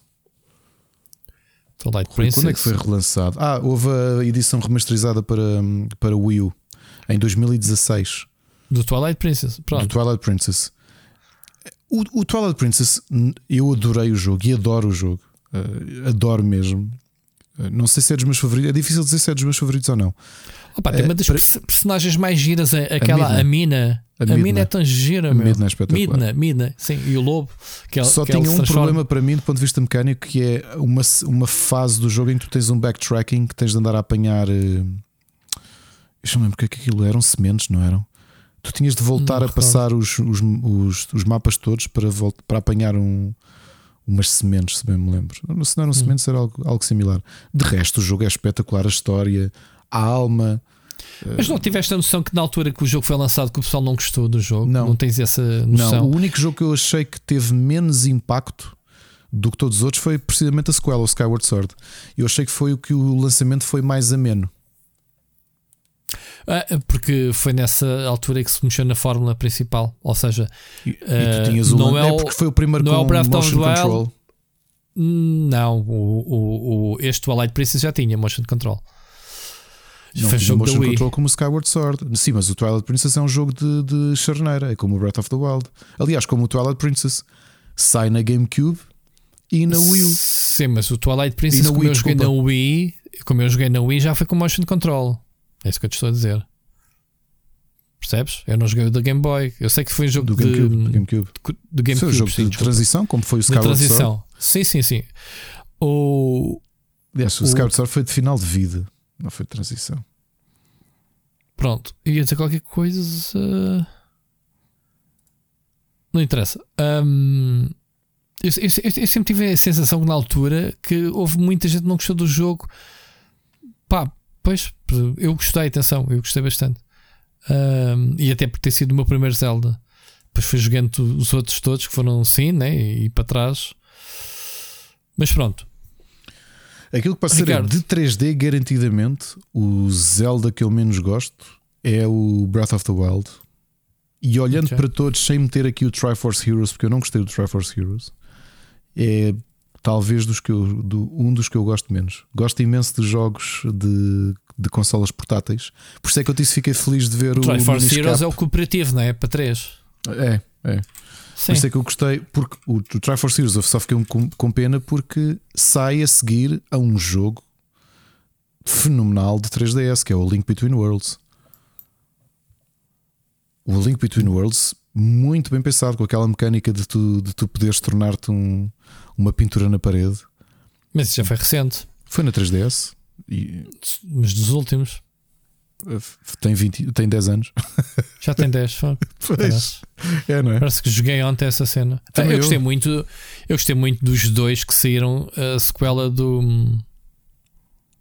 O que? Os que saíram na DS? Do Wind Waker. Sim, o, o Phantom Hourglass e Spirit Tracks. Phantom Hourglass e Spirit Tracks. São sim. muito bons. São muito bons também. Gostei muito. Por, Foi um deles porque eu fui à Espanha de falar com, com o nosso amigo Miyamoto. Não, o Onuma. Miyamoto foi em Louvre com o Onuma, sim. Foste? Olha, já tive com o Onuma três vezes, pai. Yeah. E uma delas na casa de banho. Uma delas foi com. Já não me lembro se foi Spirit Tracks, foi Phantom Hourglass. Não me lembro qual é que foi.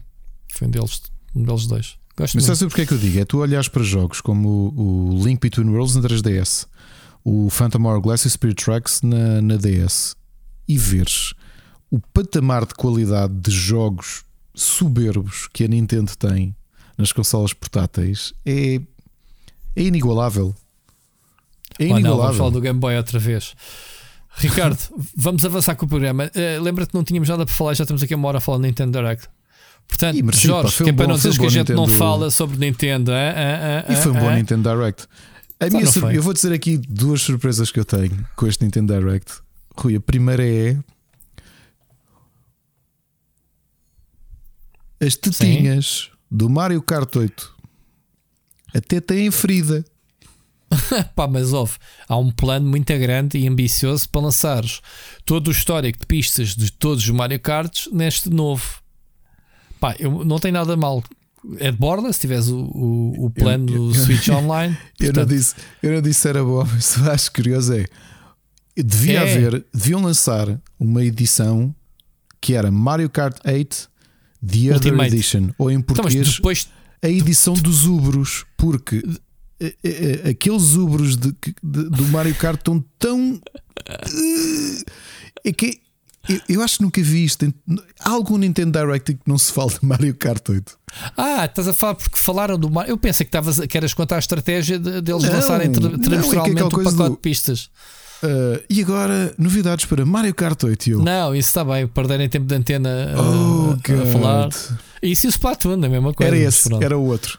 Mas Splatoon espera, 13. eu- an- antigamente tinhas o Super Smash Bros. que tinha vamos Eu falar da sei. nova personagem que vem aí. Estavas ali meia hora dedicada à Eu ainda personagem. me nova. lembro, ainda me lembro na Gárgula, fizemos uma, um direto há já uns bons anos que era um Nintendo Direct da E3, lembras-te? E o, o Direct foi meia hora a falar de personagem a personagem do Super Smash, foi só isso. Tá, pois. É aguentar. Agora, Bom, quem é que está certo? Quem é que tem vendido? Não é o Mario Kart 8, que ainda vende. vende muito. Eu estou a dizer que acho excelente a ideia de teres todas as pistas dos jogos todos, que, que eu acho que é o objetivo. Não vai sobrar nada. ah, de teres uma livraria de pistas do Mario Kart. Tipo, olha, está aqui 350 mil pistas acessíveis num único jogo. Pá. E o jogo tem uma qualidade do caraças. Esta versão da, da Switch é, é do caraças. Ah, Oh, oh. Daí que não há necessidade deles anunciarem o novo, pelo menos para esta geração. Rui, só para fechar a história Level 5 com um comentário, é tenho pena que os maus resultados da série Yokai Watch hum, essencialmente têm a Level 5 não, não está nada, e aliás acho que publicamente parece-me que confirmaram que não vão trazer o quarto jogo para, para o Ocidente. Ele vai ficar só só no mesmo Japão. no Japão, na Switch e na PlayStation 4. Aliás, neste momento até já nem é exclusivo da Nintendo. Pois. Muito bem, Ricardo, só para fecharmos aqui o assunto da Nintendo. Esta semana, caso tu não tenhas lido as notícias, a Nintendo apresentou contas, fechou-se um ciclo de vendas, a consola já caiu a pique em termos de vendas, ok? Já, como se já vendessem o que tinham a vender da Switch, move on, bora lá anunciar a próxima consola.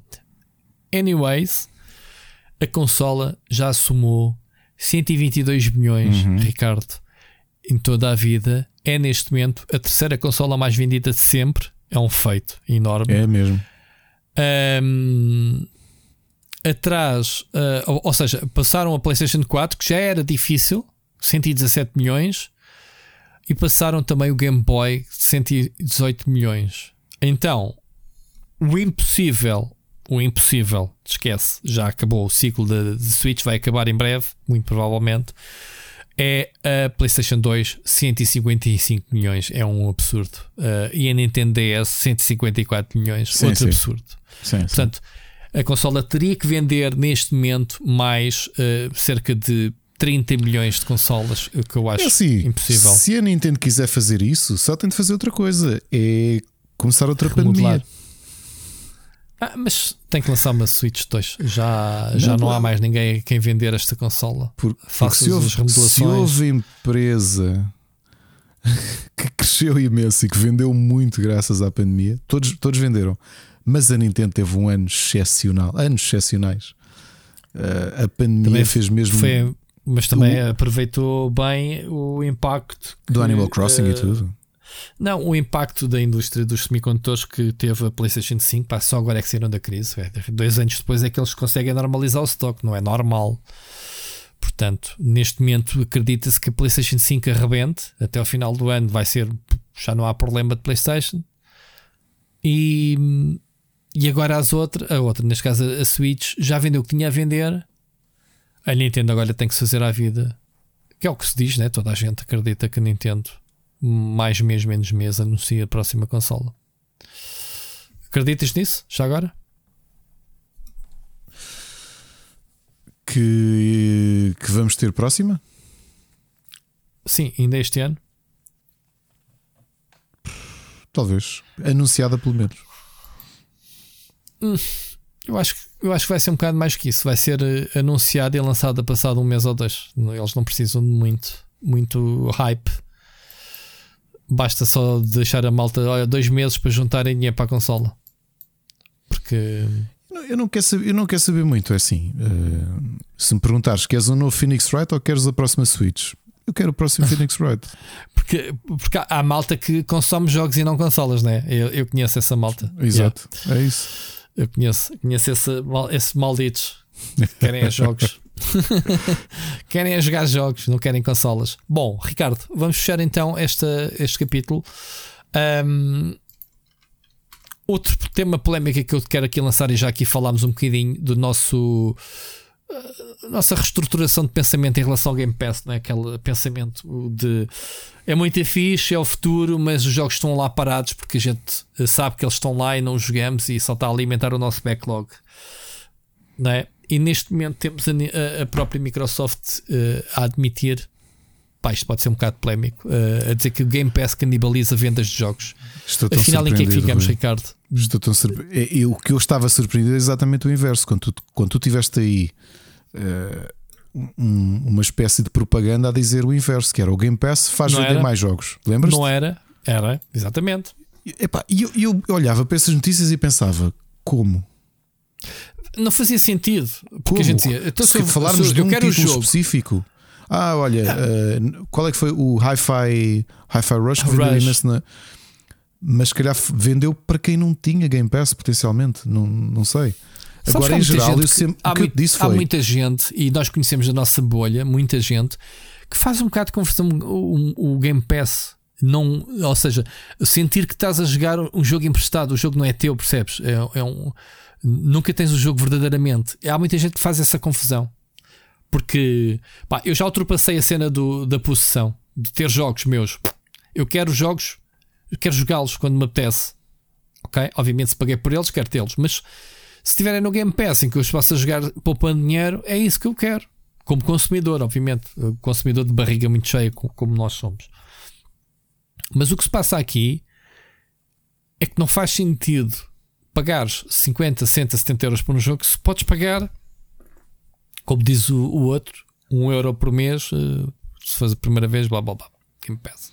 Isto Mas só vai não, mostrar aquilo que dizemos há muito tempo e que é, é obviamente a postura da Nintendo e da Sony.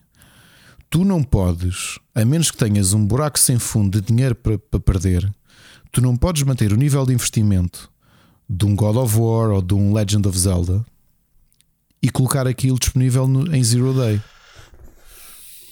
Não faz avançar, eh, não faz avançar, ou seja, tu, tu não só não, não, retomas o investimento, como, como tu, não tens lucro suficiente para voltar, a, estúdio, voltar a investir.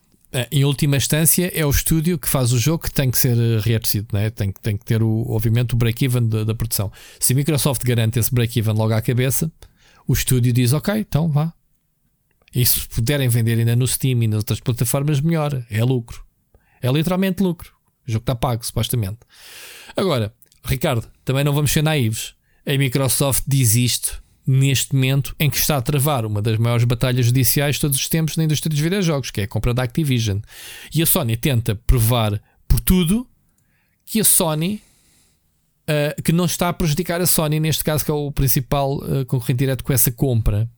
E então a, Microsoft, dentro deste clima, veio dizer: Olha, que nós canibalizamos. Ou seja, estão a deitar abaixo aquilo que é o sucesso do Game Pass, percebes? Eles querem uh, mostrar nós canibalizamos a indústria.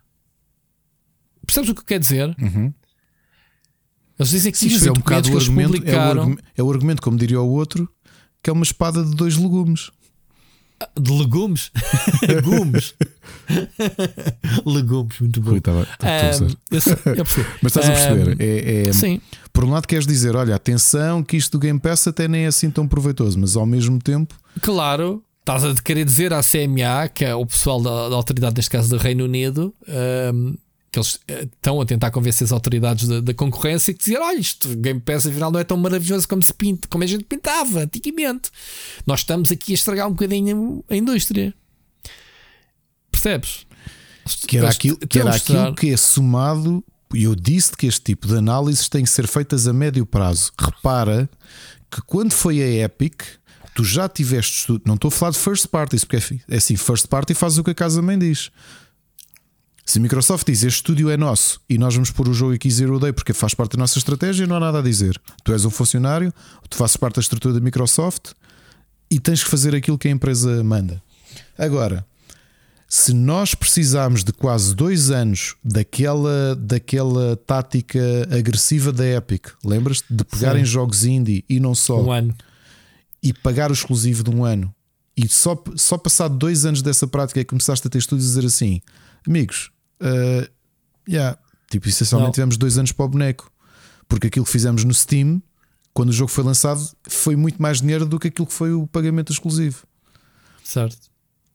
E se tu tens aqui a prova, é porque eu acho que muitas vezes nós olhamos para aqui para os Zero Day, olhamos para os jogos grandes, mas esquecemos também muito daquilo que é o volume que está a ser alimentado. Um projeto como o Game Pass até em Zero Day são indies.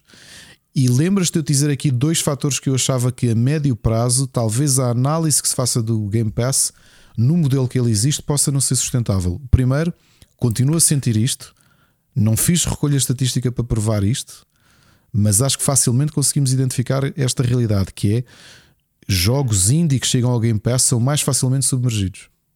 Ou submersos, Sim, mas houve uma coisa. Isto é uma forma, vamos lá ver, se calhar há aqui interpretações que a gente pode tirar disto. Isto é a Microsoft de dizer que ao lançar um jogo no Game Pass está a canibalizar as vendas na própria Xbox. Atenção! Porque, como vimos, Hi-Fi Rush, por exemplo, vendeu muito no Steam e nas outras plataformas concorrentes. Tá, estás a ver? Ou seja, é a Microsoft dizer que o seu negócio, o Game Pass, estamos a falar de, vendas diretas da Xbox. Porque a gente sabe que a Microsoft não está, está interessada em vender jogos. Senão não faziam um por, serviço por isso é que eu te digo. E Depois o, não venha o... dizer que ah, mas as nossas vendas do, do Xbox oh, oh, são, cama... isso, são canibalizadas pelo Game Pass. Por isso oh, vou dizer aqui, e novamente, podemos estender isto a praticamente todas as figuras.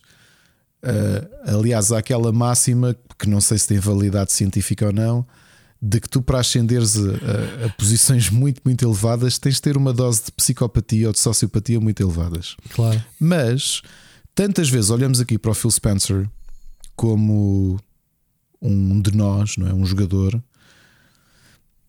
Uh, eu acho que é possível que ele, destes líderes, para além de ser o mais mediático, seja até dos mais populistas. Porque não foi há muito tempo que tu tiveste publicamente a dizer: não, não, o Game Pass uh, aumenta vendas dos jogos que lá estão. Foi ou não foi? Estou-te a dizer que uh, o efeito é sempre contrário. O jogo lançado no Game Pass vende muito no Steam. E na PlayStation, tu, o Wi-Fi Rush, que ainda por cima é um jogo in-house, é a prova disso. O impacto teve de surpresa ter sido anunciado e está disponível agora, já no Game Pass, o jogo disparou de vendas no Steam, porque o sol ficou todo com hype, né? foi boa publicidade do jogo e foi comprar o jogo.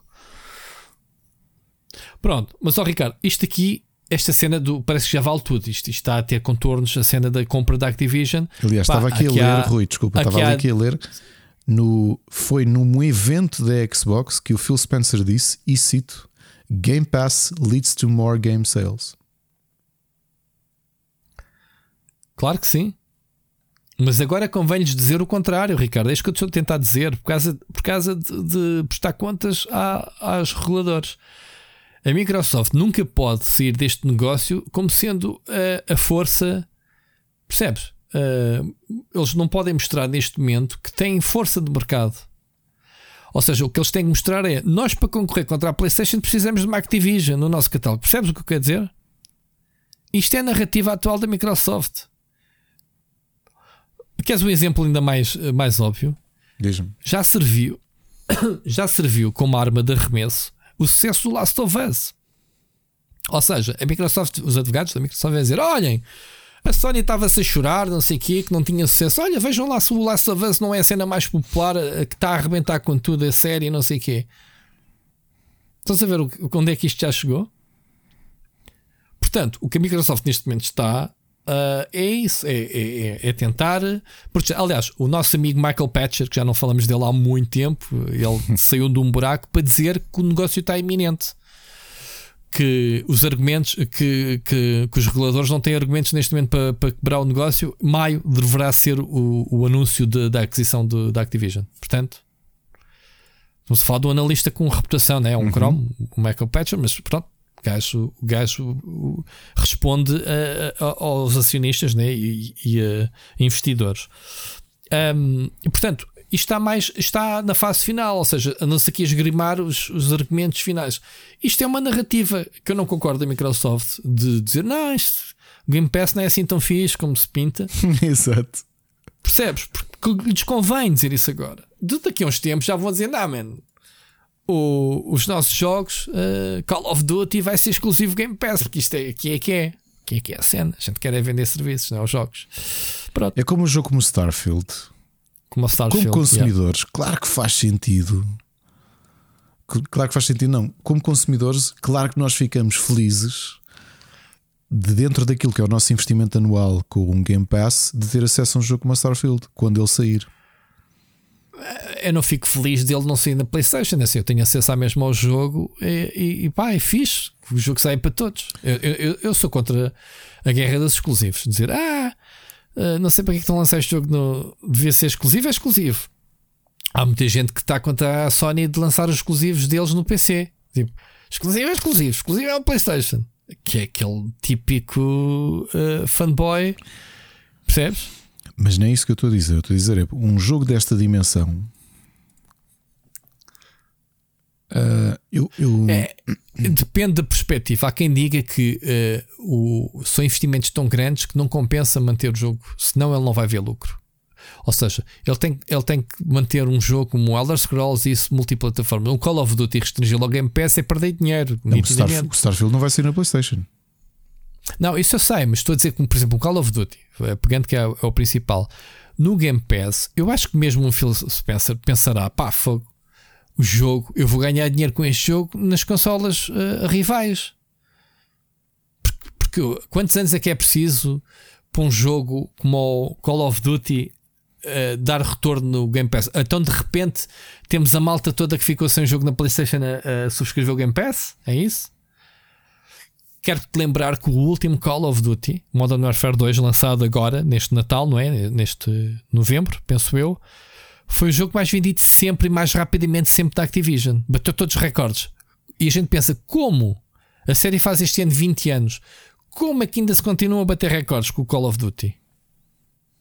Ou aquela pergunta clichê, mas ainda alguém joga Call of Duty? Estás a ver o que eu quero dizer? E o jogo bateu recordes, portanto não é brincadeira, é o jogo mais vendido, vendido sempre da série e mais rapidamente. Eh, as receitas da Activision foram quase todas baseadas no Call of Duty do ano passado. A Blizzard também, a Blizzard também cresceu bastante neste último trimestre, graças à expansão do, do Warcraft, sobre devido aos boas um, devido à, à, boa antecipação de Diablo 4, obviamente o, o para telemóvel e, e, também o lançamento do Overwatch 2. Estás a ver? O Call of Duty continua a ser um peso pesado. Uh, mas pronto, já nos estamos aqui a desviar.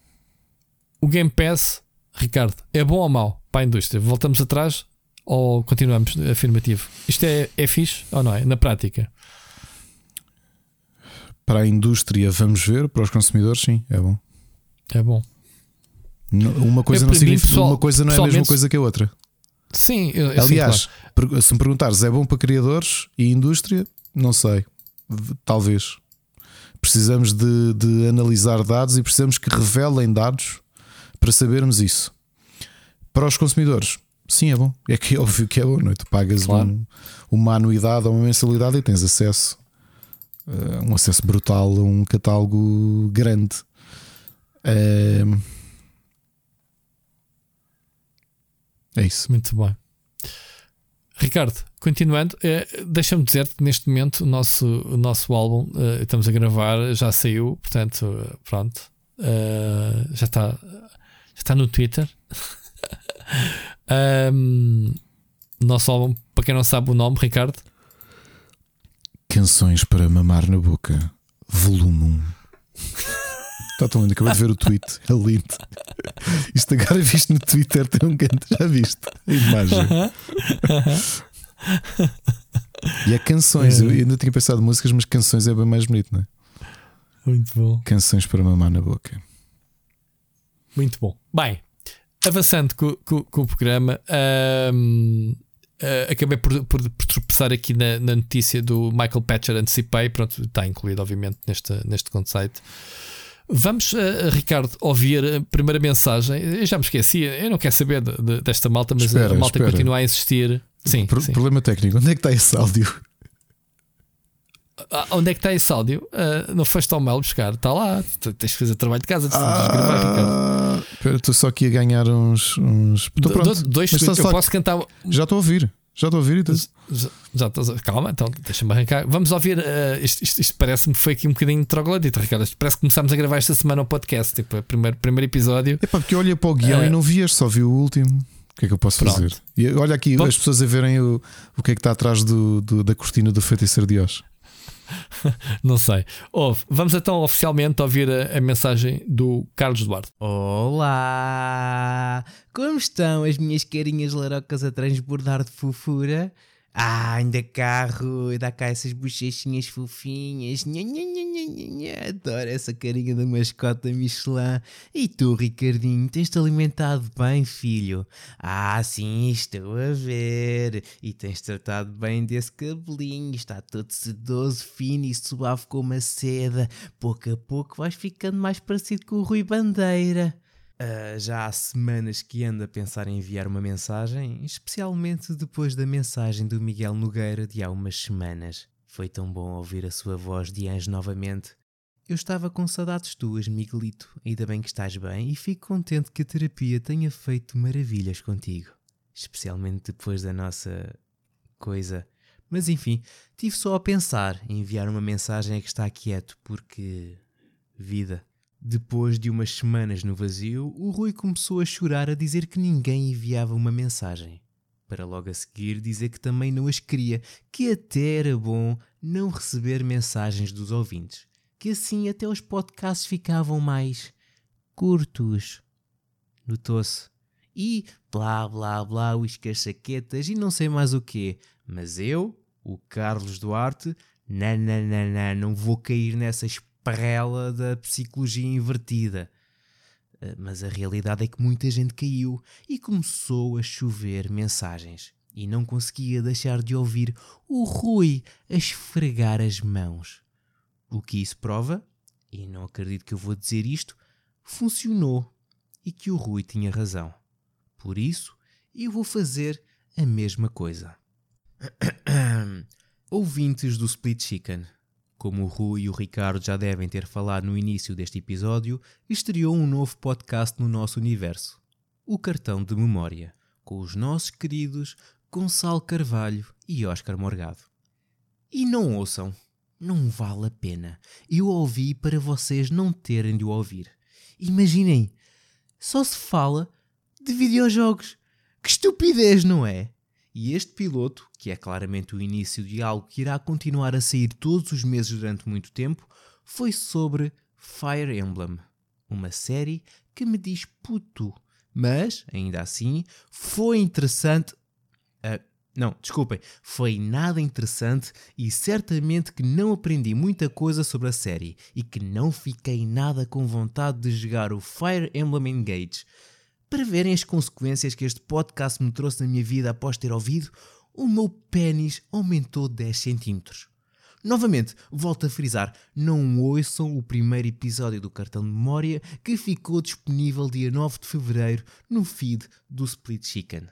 Bom, e continuando, porque eu hoje venho aqui trazer-vos um tema muito importante, claro, não vinha aqui trazer uma mensagem com nada para além de um vácuo para depois de ouvir insistir num momento constrangedor por não saberem como reagir ou responder por não existir qualquer conteúdo interessante para ser debatido. Seria muito parvo da minha parte fazer isso. Mas antes de avançar, tenho de demonstrar o meu desagrado com uma coisa.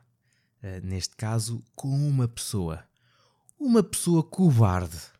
E sim, estou a falar de ti, Gonçalo Martins, se é sequer esse o teu nome verdadeiro. No Twitter, no dia 4 de fevereiro, colocaram-te um desafio na mesa. Depois de comunicares todo lambão que irias enviar uma mensagem para o Split Chicken, foi-te dito, e passo a citar, tenta enviar uma mensagem de voz.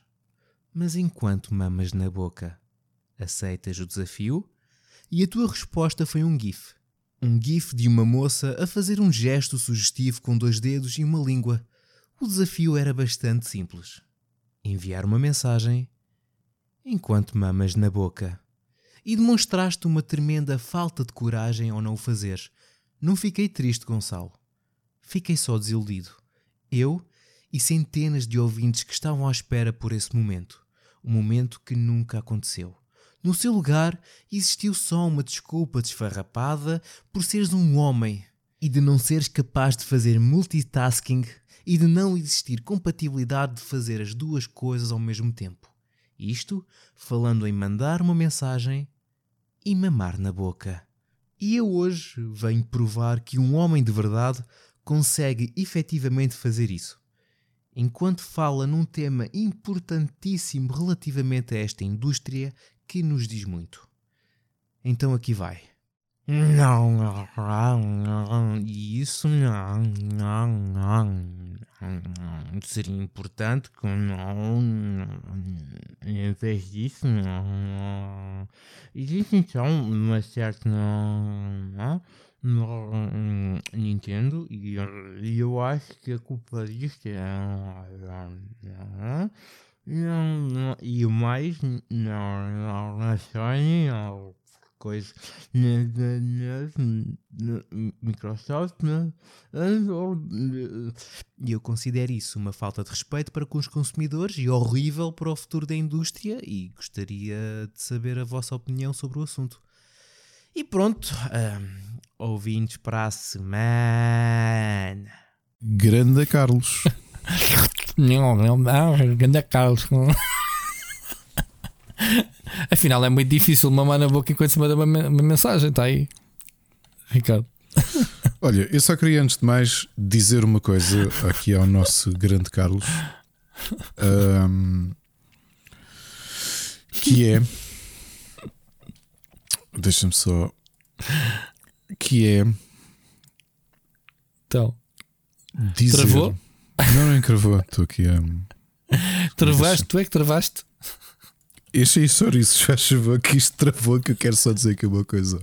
Então, mas eu posso ficar aqui um bocadinho a mamar na Ah. boca enquanto espero por ti. Carlos, vou-te só dizer uma coisa. Não gostei daquilo que disseste sobre mim. E vou-te pedir, dá-me a tua mão não mintas mais. Olha que os teus olhos são cristais.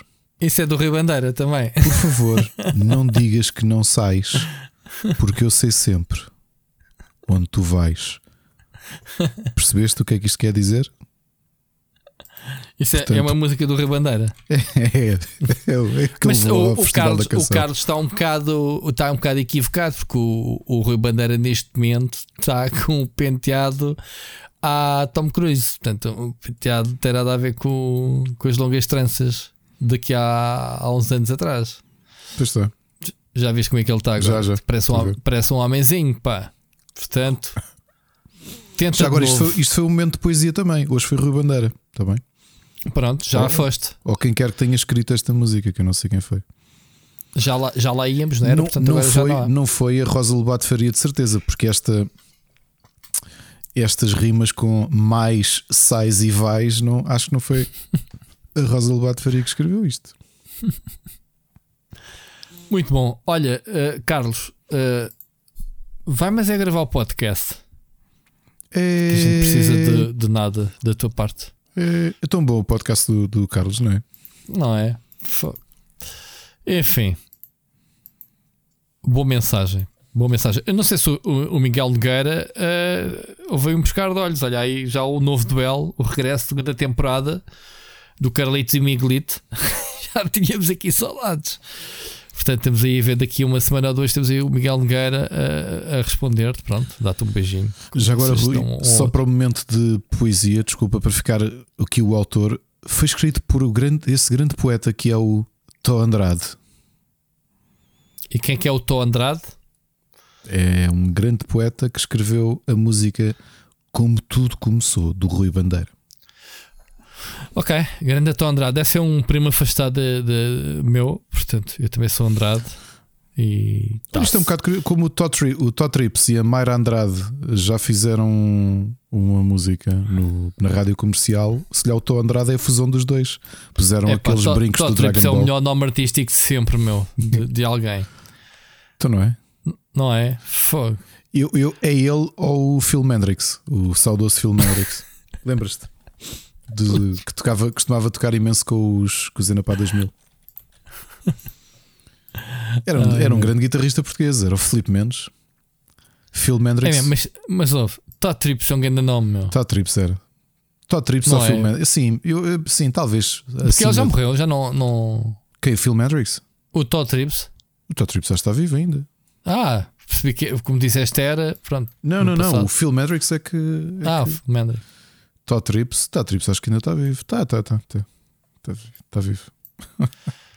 Muito bem. Olha, eh, vamos falar de vaginas, já que estamos numa de, de, de dia dos namorados. O pessoal pode ficar chocado, mas isto é- tem sido uma, uma discussão muito engraçada em relação às vaginas do Witcher 3. Soubeste dessa, Ricardo? Não, não sabia.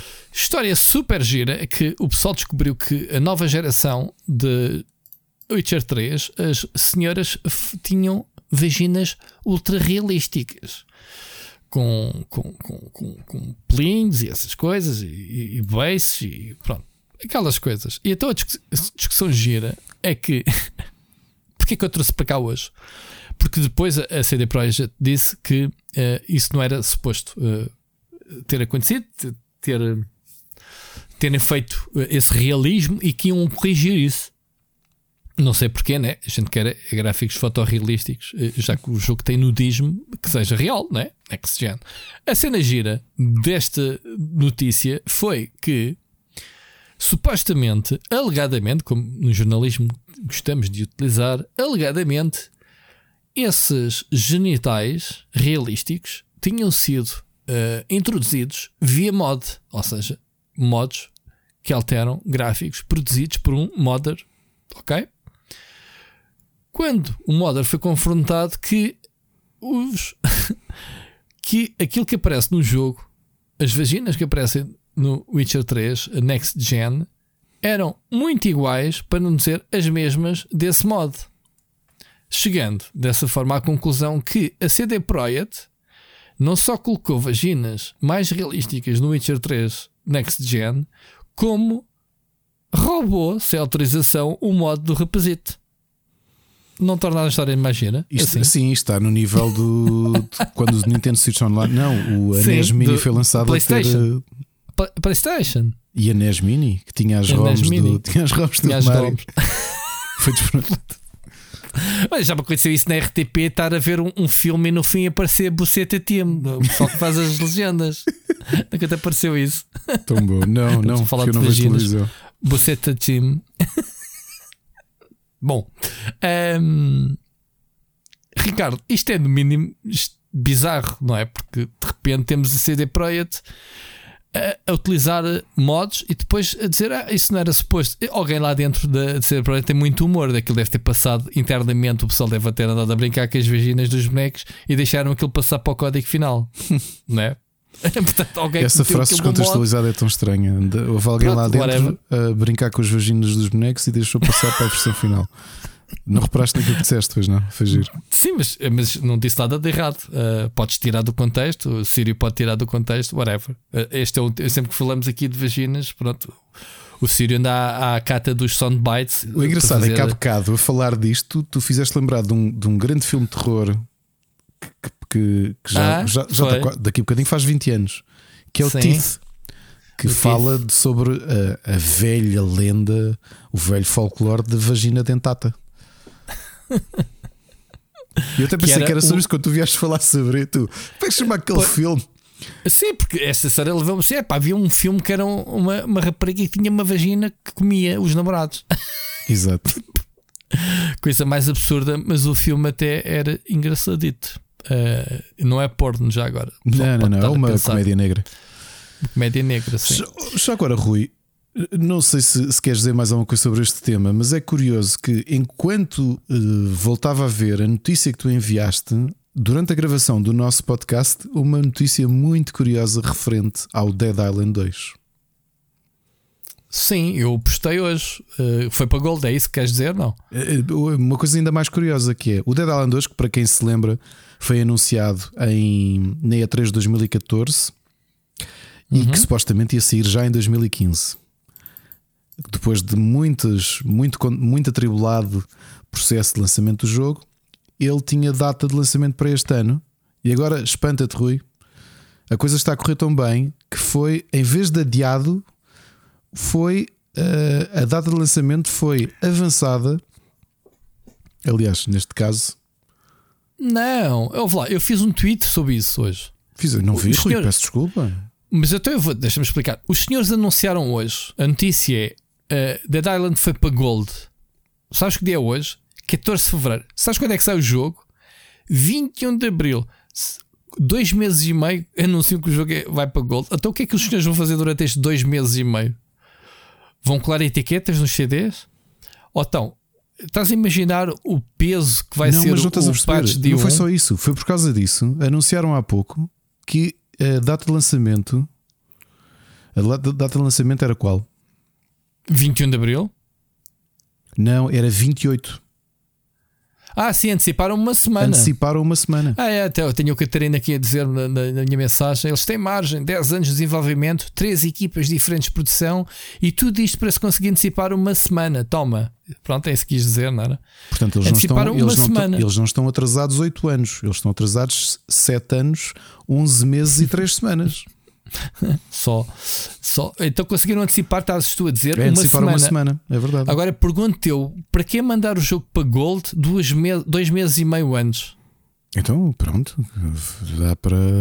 Sei lá. Man, um, um estúdio não. normal manda três semanas, vá um mês, não dois meses e meio antes. Não, nunca se sabe.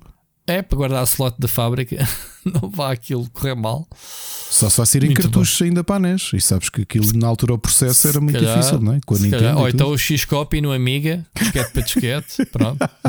tipo, ainda se usa esse formato. Ai meu Deus. Ahm, eu não inventei o X-Copy, era o nosso programa de gravar jogos, ok? Para quem se lembra, era um sistema em que metia duas disquetes como bolinhas e tu vias a passar de um lado para o outro. Se tivesses uma segunda drive, era disquete para disquete, origem para ah, origem para destino, não é? Ah, se tivesses, tinhas que meter uma disquete para a memória, depois metias a disquete virgem no sítio e ele ia buscar a memória para gravar para a disquete. Aprendeste? Como é que se grava um jogo na Amiga? Era Obrigado. assim, no X-Copy. Ahm, Ricardo, mais outro tema engraçado. Uh, sabes que esta semana uh, finalmente tenho escrito artigos sobre o, o, o chat GPT, que aliás mandei-te uma fotografia, eu entrevistei o, o Paulo Dimas na uhum, semana é passada. É o grande Paulo Dimas disse: Ei, a caroças, não, não, não tem nada a ver com, com, o ponto por ponto. Se bem que eu lhe disse: Olha, tu és um dos meus heróis de infância quando apresentavas os jogos no ponto por ponto. Que que então estivemos a falar sobre o chat GPT. Ele disse: É pá, já, já. o gajo a ver o meu cenário lá atrás e a dizer: E aí, a jogos, e graças. Eu sei que aquele brilhozinho.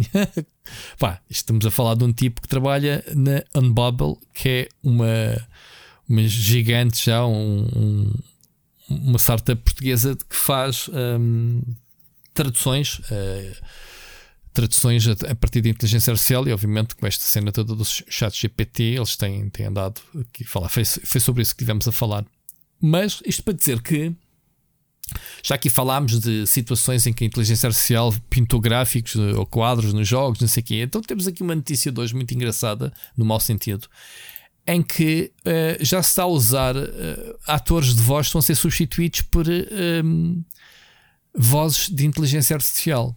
Portanto, Ricardo, isto é mais um emprego que, que aí está a roubar vozes sintetizadas. Eu ainda vou fazer uma experiência, se puder, se tiver, se conseguir descobrir como é que se faz, uma video review em que não sou eu que vou ler, vou narrar, mas vai ser o, o chat GPT. E vamos ver depois se vai ficar fixe que é que parece? Experimenta. Experimente. Já viste a, a, minha capacidade de aumentar o número de vídeos, puma, puma, puma, pegar em todos os, todos os textos do Robert Chicken, entregá-los ao, ao, ao, meu secretário, sempre, sempre a bombar, bombar, arranjar outro bot que me faça a edição de, dos respectivos vídeos e a submeter no YouTube e eu só. Repara, não, só melhor, não, aqui dar ideias, não. O chat GPT a fazer as reviews a escrever as reviews. Escrever, tipo, olha, sim, faz uma review do Hogwarts Legacy. Tu achas que foi eu que escrevi a minha review da semana passada? A sério? Acreditaste nisso? Até disseste, epá, olha, estava bem da completa, bem da fixe. Achas que foi eu que escrevi, Ricardo? Boa, foi o chat GPT? Boa, boa. Foi o chat GPT, rapaz. Que isto tem um patinho era para dizer isto aqui agora em direto. Espetacular. E não estou a brincar. No fim do programa desligamos o REC e eu vou dizer: olha, foste engrupido. Publicaste uma, uma review de texto criada por inteligência artificial e nem okay. por isso, ainda me fizeste um elogio ainda por cima. O que eu fiquei ofendido, porque foi a única vez que me elogiaste é um texto meu. É verdade. Portanto, a inteligência artificial está mesmo a roubar-nos os empregos. E não, não, malta, fui eu que escrevi. Estou a brincar. O Ricardo não caiu em nada. Ele é simplesmente muito naive nestas coisas. Mas olha, o ChatGPT, Ricardo, eu estive a brincar com ele uh, este fim de semana. Foi. Uh, tu, tu precisas de um tempo de espera para te inscrever, precisas de tipo uma lista, aquilo é muita gente. Aquilo é impressionante. Uh, em que tu. atenção, para quem não sabe, não existe nada de inteligente no ChatGPT. Antes que a malta Uh, pense que a inteligência artificial que pensa e daqui a bocado vai dominar o planeta, isso aqui um chat GPT não é mais do que um papagaio. Ok? Um papagaio que sabe responder rapidamente e de forma convincente aquilo que tu pesquisares. O chat GPT consegue ir buscar, um, como qualquer tipo de inteligência um, de, de chat um, generativo. Ok? Ou seja, antigamente tu, tu tinhas hum, tu, tu, pesquisavas no Google uma frase e ele dá-te links. E tu consegues agora fazer isto num contexto de conversa, daí o chat. Portanto, a diferença é esta: é que ele devolve-te uma conversa, ele está a conversar contigo e responde em tempo real. Não experimentaste, Ricardo, para não? Não, não. Mas experimenta, é uma experiência muito interessante. E então, andei a brincar neste fim de semana, além de fazer perguntas básicas em que ele responde, coisas eh, concretas, se bem que na semana passada eu ainda não tinha pedido à Francisca que já tinha para, para dizer: Olha, em que ano é que foi fundado o, o Saptec? Que ele não me soube responder. Mas ele aprende. Se tu disseres: Olha, isso não é bem verdade, ele uh, fixa isso e vai buscar a pesquisa. Ou seja, ele é um papagaio que ele vai buscar uh, toda a informação que ele devolve, está na net. O grande problema é se está na net, pode ser falso ou verdadeiro. Yep. E, Pronto, e a diferença é que está-se a ultrapassar os mecanismos, o ChatGPT está a afinar os seus mecanismos de forma a que ele consiga filtrar cada vez melhor aquilo que não é a, a verdade. Ou seja, a diferença é que se tu não assumires, uh, uh, é que tu podes perguntar, mas porquê é que me estás a responder desta forma? Estava-me o Paulo Dimas também a explicar. Estes sistemas conseguem se interrogar, dizer eu dei uma informação, será que ela é correta? E se eu disser não é correta, ele retrata-se e aprende com isso. Estás a ver a diferença, Ricardo?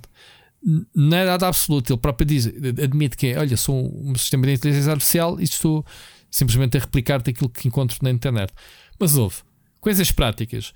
A, a Mónica tinha ali um ananás e disse assim: Olha, procurei uma receita de sumo de ananás para a Bimbi. E eu perguntei ao ChatGPT: Man, preciso de uma. Disse assim: Man, man, preciso de uma receita de sumo de ananás feito na Bimbi com hortelã. O gajo, passado um segundo, disse: Olha, para fazeres um bom sumo, mas como se tivesse alguém a falar contigo, não é uma cena robótica. Tens que juntar isto, fazer aquilo, está aqui os ingredientes, mistura, faz isto, não sei o quê, e vai ver se. Depois diz-me se é bom. Não, ele não disse esta parte, diz-me se é bom. Mas tu podes meter um like no fim, ou não, se foi uma coisa. Percebes? Coisas práticas, aquilo tem bastante utilidade. Muito mais do que andares ali a pesquisar uh, links. É, é assustador, é. Um, já se fez experiências, já não me lembro qual foi a publicação, se foi a Wired. Durante um tempo andou a criar, criou uma secção assim manhosa em que escreveu textos com o chat GPT e aquilo foi uma barraca. O pessoal dizer, pá, isto, isto está muito mal, os textos são péssimos, não sei o quê, despediram o bot, digamos assim. Mas, uh, mas é isto, Ricardo. Agora, estamos a falar de, uh, aqui neste contexto, que há artistas que nos seus contratos uh, têm lá cláusulas em que diz que a sua voz pode ser depois manipulada e uh, ser alimentada de sistemas de inteligência artificial que depois replicam a voz dos senhores para futuros projetos que mesmo não envolvam o, o seu trabalho. É um bocado desonesto, não é? É um bocado chato. Mas está a acontecer cada vez mais e a ser detectado.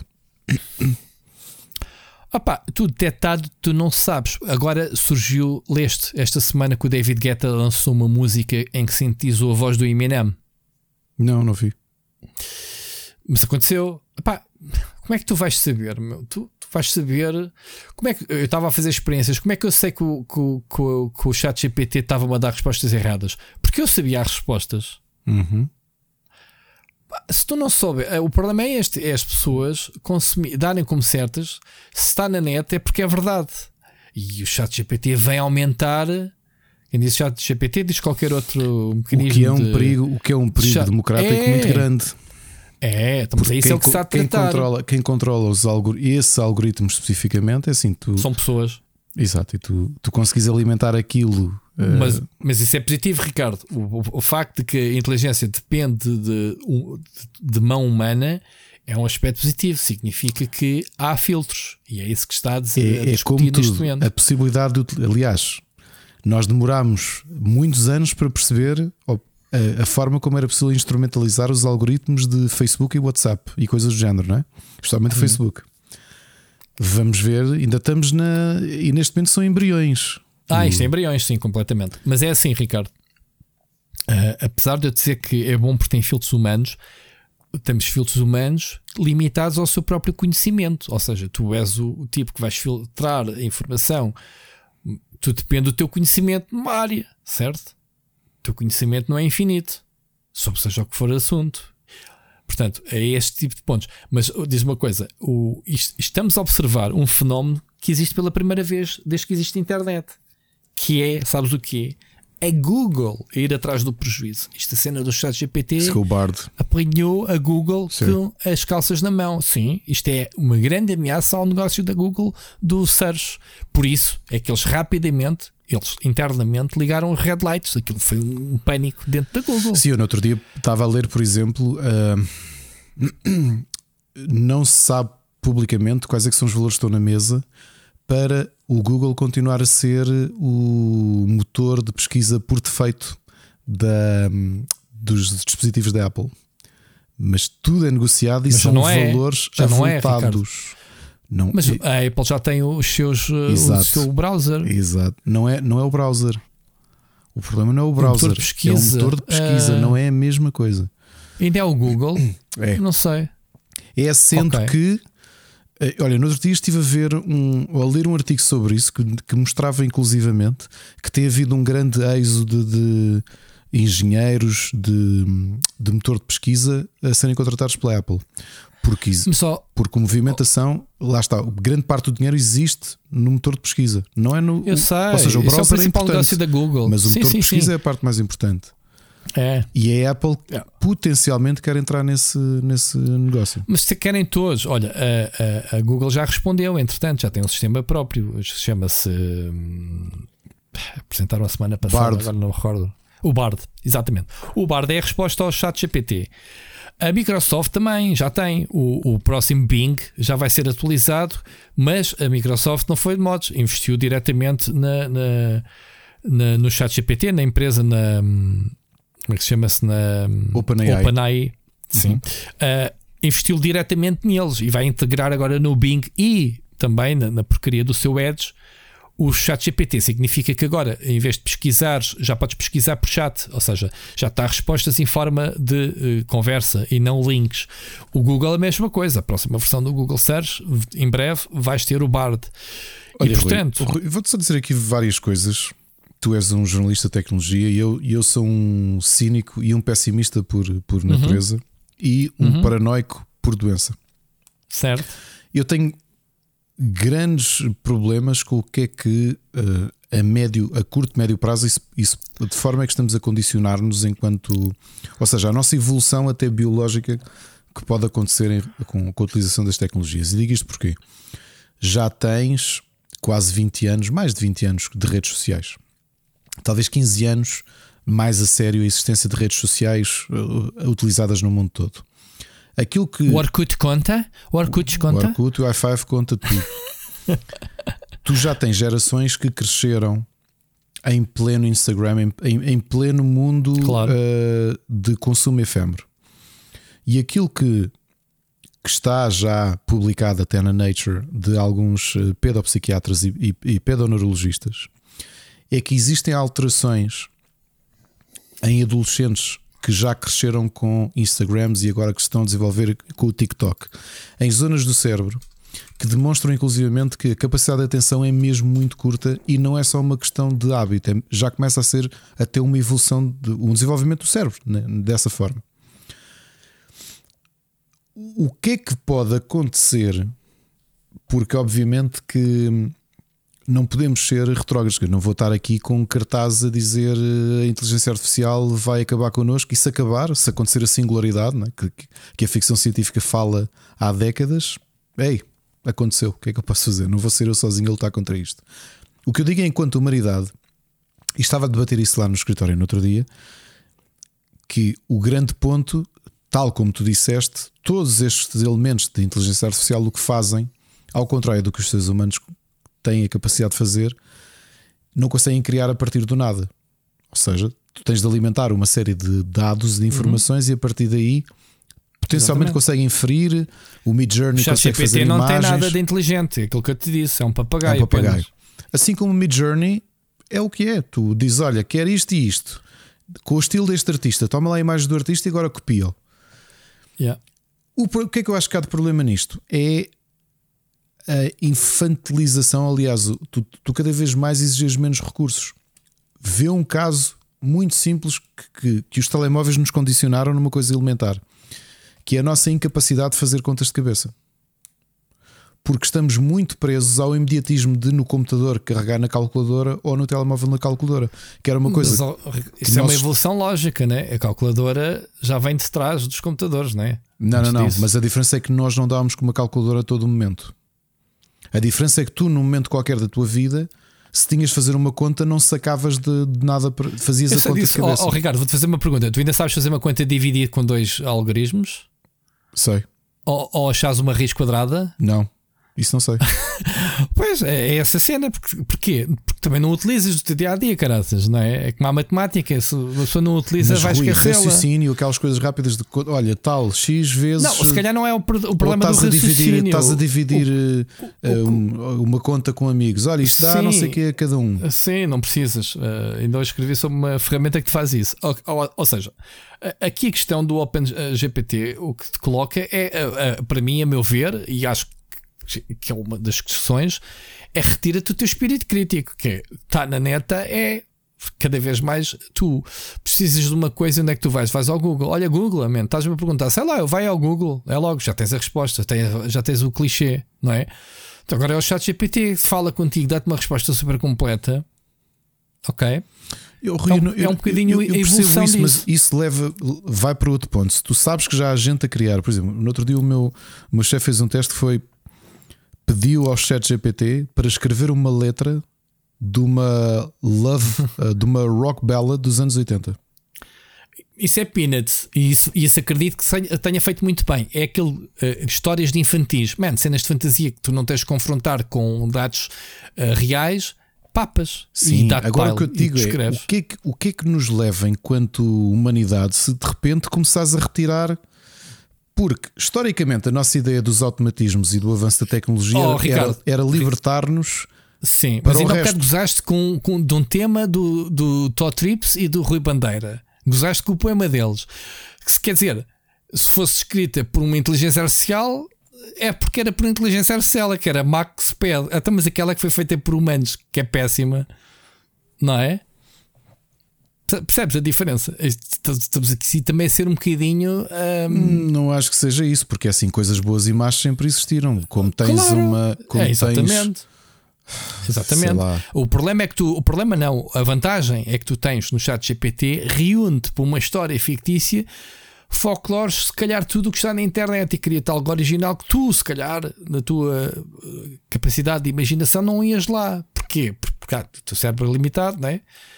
Não podes, não podes competir com. Percebes? É que estes sistemas não inventam nada, mas misturam-te bem não, as coisas. Mas o que eu digo é de que forma é que vamos progressivamente ficando limitados. Porque tu notas isso em várias coisas, notas na caligrafia, uh, o quanto tudo. tem piorado nos últimos anos, porque nós essencialmente escrevemos, datilografamos tudo. Uh, ah, sim, olha, eu não sei escrever à mão. A nossa gramática tem piorado. Eu já era péssimo na escola a escrever à mão. Eu neste momento escrevo duas frases fico com os dedos, tenho que meter gelo, acredito, ficar aflitíssimo. Acredito. Isto é verdade. Eu não acredito, estou a mentir. Eu não estou a brincar, eu acredito mesmo. Tive essa brincadeira no trabalho que elas vão para as apresentações e levam caneta e blocos. E eu fico a olhar para elas, man, eu, se levasse um bloco, o homem já tinha acabado a conferência e eu ainda estava a escrever a primeira frase Olha, que ele estava a dizer. Mas eu não coisa que o computador tenha a mesma velocidade com que se diz em tempo real. Eu consigo escrever, fazes-me o ditado e eu escrevo. Mas, mas eu acho que há aqui limitações coletivas que nós temos. A primeira, que nós temos sentido a tecnologia a, a, a, a obrigar-nos a evoluir em, em, em, claro. em, em diferentes localizações. Uma delas, estás a falar da caligrafia, a outra, a gramática, não é? as abreviaturas. Cada vez escreve pior e não, é, não estou a dizer em nessa. Estou eu, dizer, essa nunca consegui engolir. Sim, inclusivamente sim, sim. nas outras línguas eu todas. Acho que isso já se ultrapassou, Ricardo. Eh, Achas? Porque agora Acho, por uma razão muito simples. Antigamente tu tinhas limites de caracteres por SMS. SMS. Pronto, e tu tinhas que abreviar nos Nokias e não sei o quê. Os putos agora já não têm essa limitação e os autocorretos ajudam muito a escrever rápido. Portanto, os putos já não têm. Eu nunca, eu nunca vi minha filha a escrever mal. Nunca me escreveu mal no WhatsApp quando fala connosco. Pá, há abreviações, se calhar, básicas, mas o Don't Tecla que, que, que, DTC, eles é que percebe, nunca tive. A minha filha com 17 anos nunca via escrever mal. E eu digo uma coisa, e mais te digo. A minha filha é um dos exemplos desta geração que nasceu com, com a internet, como tu disse, disseste bem. A minha filha tem uma letra lindíssima.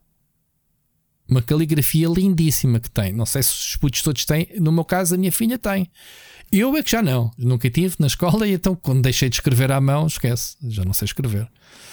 Agora, é isso a limitação já não se coloca, Ricardo, nesse aspecto. Mas é isso que, mas tu, o que tu dizes, tens razão, as pessoas adaptam. Não, o, já, o chat forma... GPT, se tu chegares a um momento em que as pessoas, epá, faz-me aí não sei o quê, é... Ele, não faz, ele não faz nada. Ele, ele vai te encontrar, vai -te, vai -te dar informações que tu podes assumir como credíveis ou não. Agora, as eu pessoas que, não tiverem espírito mim, crítico, sim, eu dois... acho que o entrave é o espírito crítico. Mas são dois perigos. É, Esse eu hum. concordo contigo. É um perigo se, se, é? se, a questão das fake news ou do que é que é verdade já é o que Sim. é, porque realmente tens é, um monte de gente que é ah, existem, mas é isso. existem, mas, Ricardo, existem no... deputados eh, democratas que comem crianças Sim, na cave esse, esse trabalho está a ser feito. Onde. onde é, é que viu isso? Está a ser Foi feito. Está a ser, Não, não, espera lá, deixa-me explicar-te essa parte. Esse, esse tipo de contexto está a ser feito exatamente até os tais filtros humanos e as máquinas as, aprendem muito rapidamente. E vou-te dar o exemplo. A semana passada, quando o Google uh, apresentou o Bard, fez cinco perguntas, um, um deles uh, errou. O sistema errou. Fez uma sobre as descobertas. Um, que descobertas é que tinha feito o, o, o satélite, o caça-planetas, como é que se chama-se? O. Uh, Está-me aqui a faltar o nome. Okay. Não interessa. Um, um, novo satélite que anda à procura de exoplanetas uh, para lá da, da Via Láctea. Bom, ele erraram logo seguidores cientistas que caíram em cima. Tipo, isso é treta, isso já foi fotografado por não sei quê. Houve. Essa cena assustou os acionistas. A Google perdeu, a, a Alphabet, a, mãe, a casa-mãe da Google, perdeu em cotação da bolsa só com esse erro. Eu lembro, eu lembro. 120 mil milhões. Ele pôs quatro frases e uma delas era, era, não era correta. Cinco, uma delas era incorreta. O gajo estava a fazer uma, um teste em tempo real, a apresentar ao mundo. É um risco, né? Nos sistemas que ainda estão. O que é que significa? A Google deve ter demorado 10 segundos a corrigir esse erro. É isto que eu te quero dizer do bocado. Isso corrige, os sistemas okay. estão preparados eu para outra, abrir. Eu disse outra camada de desconfiança nisso. Os filtros são ótimos e são humanos e também é mau serem humanos, porque tu consegues condicionar. Qual é que é o primeiro segredo textbook de condicionares uma democracia ou uma população? É condicionares a, a, ou reescrever se for preciso. Ah, mas não é para isso que está a ser feito. Então, Rui, Rui, Rui, Rui, Rui, oh, As questões éticas Rui, é a maior preocupação, Rui, porque pera, as empresas Facebook, gigantes estão. O Facebook não era feito para condicionar votações e ajudou a eleger o Trump. Sim, mas depois das polémicas e das coisas são um bocado diferentes de, desse, ah, desse, tempo para cá. Vamos, vamos, Rui, vamos acreditar nisso. Não, é porque agora neste momento tens, eh, eles são altamente uh, há, uma coisa, há uma coisa excelente nos seres humanos que é qualquer tecnologia que tu desenvolvas. Sim.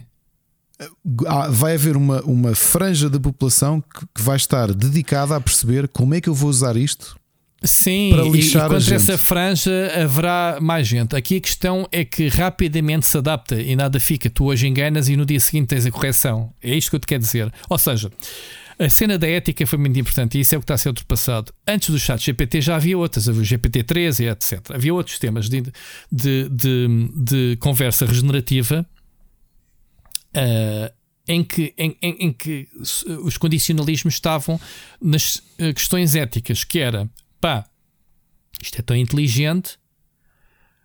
Então eu vou perguntar algo simples quanto isto: ensina-me a fazer uma bomba. Se tu fizeres essa pergunta atualmente ao chat GPT, isto era uma das coisas que o Paulo Dimas também me explicou, ele vai-te dizer: Não te vou ensinar a fazer uma bomba porque isso é mal e tu vais fazer mal a outras pessoas com essa bomba. Ok.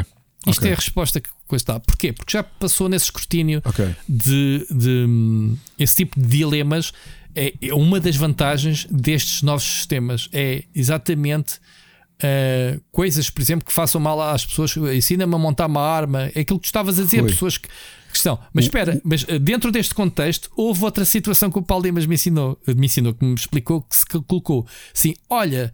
ChatGPT, estou a escrever uma peça em que o senhor tem que construir uma bomba. E ele, dentro desse enquadramento, levou aquilo para a fantasia e explicou-lhes como é que se fazia uma bomba a partir deste contexto. Ou seja, há sempre pessoal a dar a volta à cena. Mas no dia seguinte isso foi corrigido, já não consegues fazer isso outra vez. Aqui a questão é essa: é ok, houve alguém que contornou, houve alguém que deu, mas isto é altamente hum, flexível. Porque eh, tu, tu Rui, próprio. tudo. Acabaste de dizer tudo. Eu que sei. É, as definições éticas variam por região, variam por tempo, variam por. Uh, que tipo de governação, que tipo de governo é que tu tens no país em que tu vives? Ou seja, Nem por isso, a cena ética é um enquadramento, neste caso, no, quadro europeu, portanto, não é só um não, país, simples, será uma não, região não, inteira. Rui, né? Simples, simples, até varia entre uma população. Vamos a uma coisa tão simples como uh, as touradas.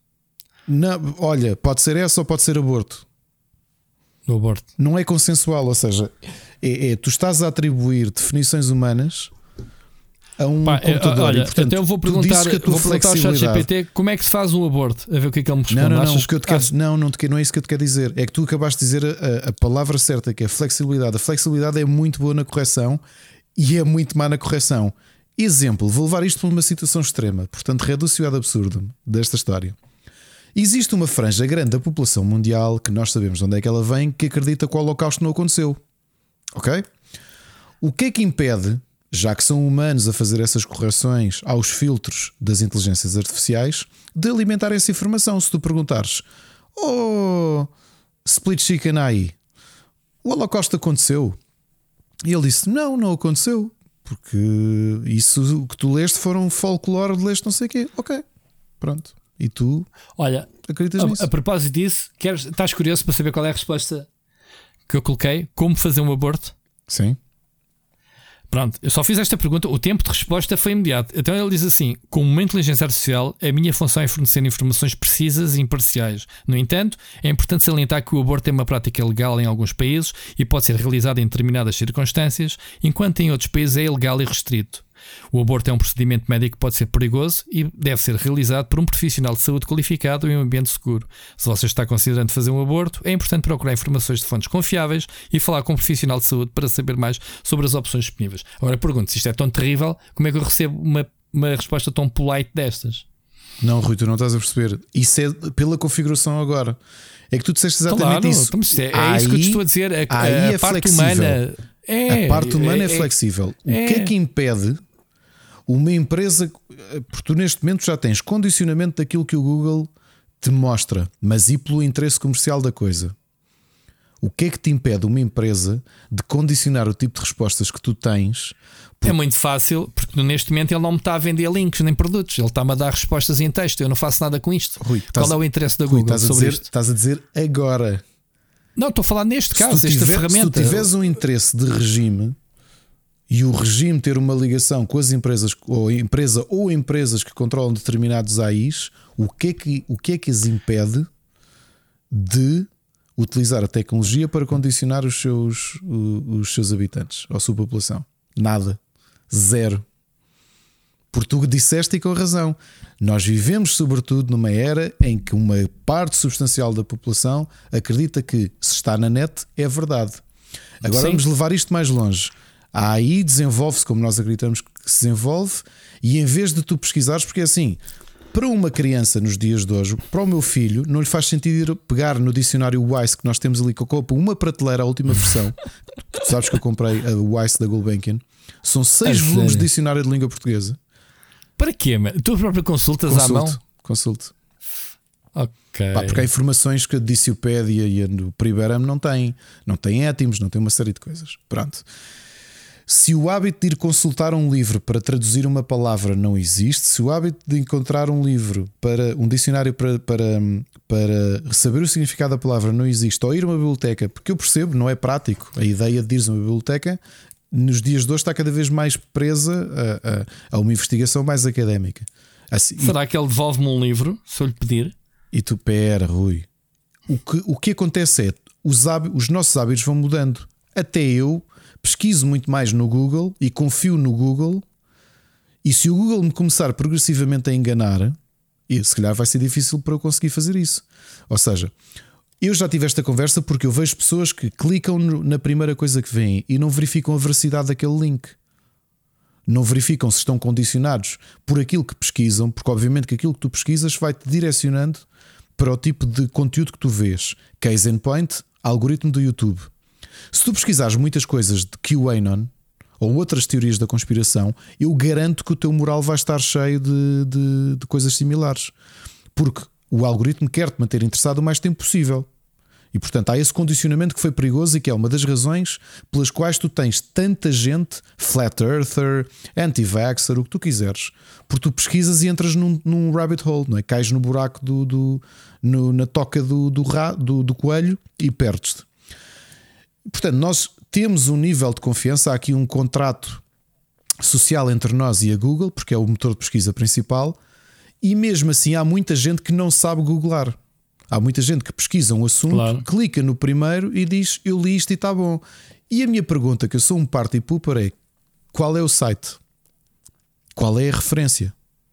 É o primeiro que tu clicaste, o primeiro que tu clicaste pode não ser o mais o, com a maior veracidade possível. Não é? Pode ser um site muito visto, tipo um Breitbart ou qualquer coisa, e depois tu vês que tipo de, que tipo de um, factualidade ou fact-checking é que tem isto que eu acabei de ler. Mas, oh, oh, Ricardo, demos aqui o exemplo de biografias. É um outro fio, porque ele vai buscar uh, informações à net, sim. onde quer que seja. Pessoas que têm um nome igual, ele vai atropelar eventos. Portanto, essas coisas têm que ser retificadas à mão. Se tu não soubeste, tu vais preparar aquilo como verdade. Mas assim, o Rui Parreira. E para te mostrar, eu vou perguntar. Ouve, não, Ricardo aqui, Correia, pronto. Quem é, quem é o Ricardo Correia do Robert Chicken? Repare, porque eu se perguntar só por Ricardo Correia, ele diz: é pá, sabe ter gente. Não, e o Ricardo coisa. Correia ele, então, é ele, um- ele diz assim: sim. não, não, eu leio-te. Está aqui já, Ricardo. Diz-me. Ricardo Correia é um dos membros fundadores do site português de humor e entretenimento chamado Robert Não Chicken, é verdade. que foi lançado em 2009. Pá, no fim, tu dizes-me que é verdade ou mentira. Ok. Ele é conhecido pelos seus vídeos, artigos e críticas de filmes e séries no site, bem como pelo seu trabalho como locutor e produtor em podcasts como Da Escrita ao Ecrã e O Fita Isoladora. Além disso, ele é um escritor de ficção científica e fantasia e foi coautor do livro O Coração do Senhor Tigre, publicado em 2019. Diz-me, o que é que aqui é verdade e mentira? Uh, que sou locutor de podcasts e que escrevo no Robert Isso é Chicken. verdade ou mentira? São, são duas únicas coisas que são verdade, tudo o resto não é verdade. Não, não, sou escritor de ficção podcast- científica, mas não desses livros. Não fui o fundador. Então, o Robert eu Chicken não foi criado em podcast. 2009. O podcast não se Ok, chama e- Fita Isoladora. Nem do. do- e, e, de- da escrita ao ecrã. Significa que existe outro Ricardo Correia, que muito provavelmente, eh, percebes? Ou seja, o chat GPT não pode ser s- eh, utilizado, tem que ser utilizado sempre com Ok. um pé atrás. Estás tu a isso é dizer isso. barraca. Estás tu a dizer isso Sim. quando, quando também me vais não dizer. dizer, eh, Tá, toda a gente diz. não é, não é todo, o problema é que não é toda a gente. Que Toda é- a gente que tem trabalhado com isto, por isso é que eu te digo: mexe no chat GPT que vais te divertir Eu- entre estes Rui, testes. eu sei o que é que me vou divertir. A minha preocupação é um olhar cínico e perceber assim. Tu também me vais dizer assim, então, mas tu não podes ir buscar informações fidedignas ao Facebook. E o que é que milhões de pessoas todos os dias fazem? Vão buscar informações fidedignas, e acabei de fazer aspas, ao Facebook. O que eu digo é a instrumentalização que pode ser feita com este tipo de, de- de ferramentas existe, é Sim. inegável. Não, não- Claro, mas ó, ó, Ricardo, mas é por isso, é que isto teve um sucesso, isto numa semana teve eh, não sei quantos eh, milhões de, de utilizadores que eh, cenas como o Instagram demoraram um ano para chegar aos números que chegaram, chegaram uma semana. Ou seja, a adoção massiva nem os criadores estavam à espera que Claro. acontecesse. Isto é uma revolução tecnológica, não há, não há É, dúvida, porque Google e é, Microsoft. se eu fosse, Aliás- se eu fosse o dirigente ou o governante de uma autocracia, eu olhava por uma coisa destas e estou-te a dizer com muita honestidade, olhava por uma coisa destas e pensar isto é espetacular. Eu espero que as pessoas se habituem a pesquisar coisas neste tipo de coisas. Porque a Não, China não, vai. não, aí é que está. Isto apanhou toda a gente de coisas. Está-se a criar, obviamente, eh, está a começar Rui, a- chamar a O que eu atenção. é, né? Isto se tornar massivo e substituir, a- porque o meu chefe, por exemplo, estava com essa teoria que é nós vamos mudar os nossos hábitos de pesquisa, passámos das bibliotecas para o Google e agora vamos passar do Google para a inteligência artificial porque ela lê montes de referências e dá-te a resposta, por muito aprimorada que ela seja. E agora eu digo-te assim: tu vais ser o sucessor do Xi Jinping à frente do Partido Comunista Chinês. Espera. Quando a inteligência artificial estiver desenvolvida o suficiente e as pessoas já não utilizam motores de pesquisa e usam a inteligência artificial porque lhes sumariza as respostas. Sabes o que é que eu ia fazer como, como dirigente do, do Partido Comunista Chinês, sucessor do Xi Jinping? Ia criar o meu próprio, Exato. que é aquele que é utilizado na China. Garanto que aquilo era tudo filtrado. Tudo. E as que. E as que não percebi. Eu ia criar o meu próprio chat GPT só para usar Ah. no meu país e tal qual como tu disseste. Tudo muito flexível. Mas já está a ser feito. Eu sei que está a ser, está. claro que está a ser feito. Ah, Obrigado. Não, Nós somos não, humanos, o que é que que? Além da, da, da Microsoft e da Google, tu tens a, a Tencent e a. Como é que se chamava os parceiros da Blizzard? Os. O parceiro da Blizzard na China. Não me recordo. Não interessa. Foi a empresa que fez o Diablo Immortal. Net, a net, A fazer- hum, NetEase, sim. A fazer, a fazer o sistema deles, sim. É igual, é essa cena de, de, de chat ge- generativo. Enfim, Ricardo, a conversa foi boa, eh, inesperada, a propósito da foi. Eu inteligência roubar continuo emprego. com dois pés atrás Porque... Mas, mas continua bem, eu, eu, também, Ricardo. Eu só estou uh, no modo curioso. Eu acho que isto é bem perigoso. Eu agora queria saber mais informações até, sobre ti. Até te, vou levar, é? até, te, até te vou levar isto para outra coisa. E, e dizer assim, então, oh, é assim, oh, Ricardo, eu gosto de dizer assim: então, oh, Ricardo, com quem então? Tu agora tens um podcast do Fit Isolador, o que é isto? Sim, senhora. Olha, Pronto. é que eu sei que tu largaste as redes muito antes de mim. Aliás, nós os dois vamos muito tangencialmente ao Twitter. Tu há bocado disseste, não viste que eu tuitei isso? Não, não vi porque eu raramente lá vou. Não, o Twitter ainda vou, eu deixei foi o Facebook. Não, vou, o Twitter vou, raro, mas muito pouco, nada que se compare com sim. a forma como eu vi, ah, sim, como eu vivi ao Facebook. Fazer, sim, temos de fazer posts isso. E, yeah. e por exemplo, eu que vejo a Ana ainda no Instagram, no TikTok, às vezes para relaxar, está ali a fazer scrolling, estás a perceber? Eu vi a minha filha, sim, e a Mónica, sim. O, o que eu lhe disse foi: Tu, oh Rui, não estou a brincar. Isto parece, parece, parece, não quero soar a Gustavo Santos, mas das melhores coisas que eu fiz da minha vida foi sair do Facebook. Porque tu ficas mesmo consumido a fazer scrolling nas redes sociais. Mas ficas mesmo. É que a coisa está tão bem desenhada que tu ficas mesmo consumido. E eu, a limpeza que eu fiz, de já nem me apetecer olhar para aquilo, é tão bom. É pá, porque não tenho curiosidade nenhuma, nenhuma, nenhuma, nenhuma. Yep. E é eu é um detox. Eu acho que nós coletivamente precisamos de um detox muito grande. Por isso é que eu te digo, há coisas que nós evoluímos. O Facebook também foi criado para unir uh, os estudantes da Universidade de, de, de, Michigan, não foi? Não sei o nome qual é foi a universidade. Portanto, as coisas como surgiram não foi inicialmente com por onde se desenvolveram. Eu acho que precisamos de tempo. Temos todos é que ter muita atenção para onde é que as coisas se desenvolvem. Porque se é possível um chat GPT ou equivalente um dia vir a ser a forma como as novas gerações ou até nós pesquisamos coisas, é possível, Rui. É muito possível. Imagina tu chegas a uma Sim. altura e dizes, pá, isto está tão afinado que ele consegue identificar o que é que são informações positivas, fidedignas e responde de uma forma, em vez de ler 10 sites, ele dá-te uma resposta num parágrafo. É um sonho, é, é, é isso que queremos fazer, é ou não é? É isso, sim. Mas isso traz um perigo do caneco. Esse gatekeeping de informação é muito perigoso.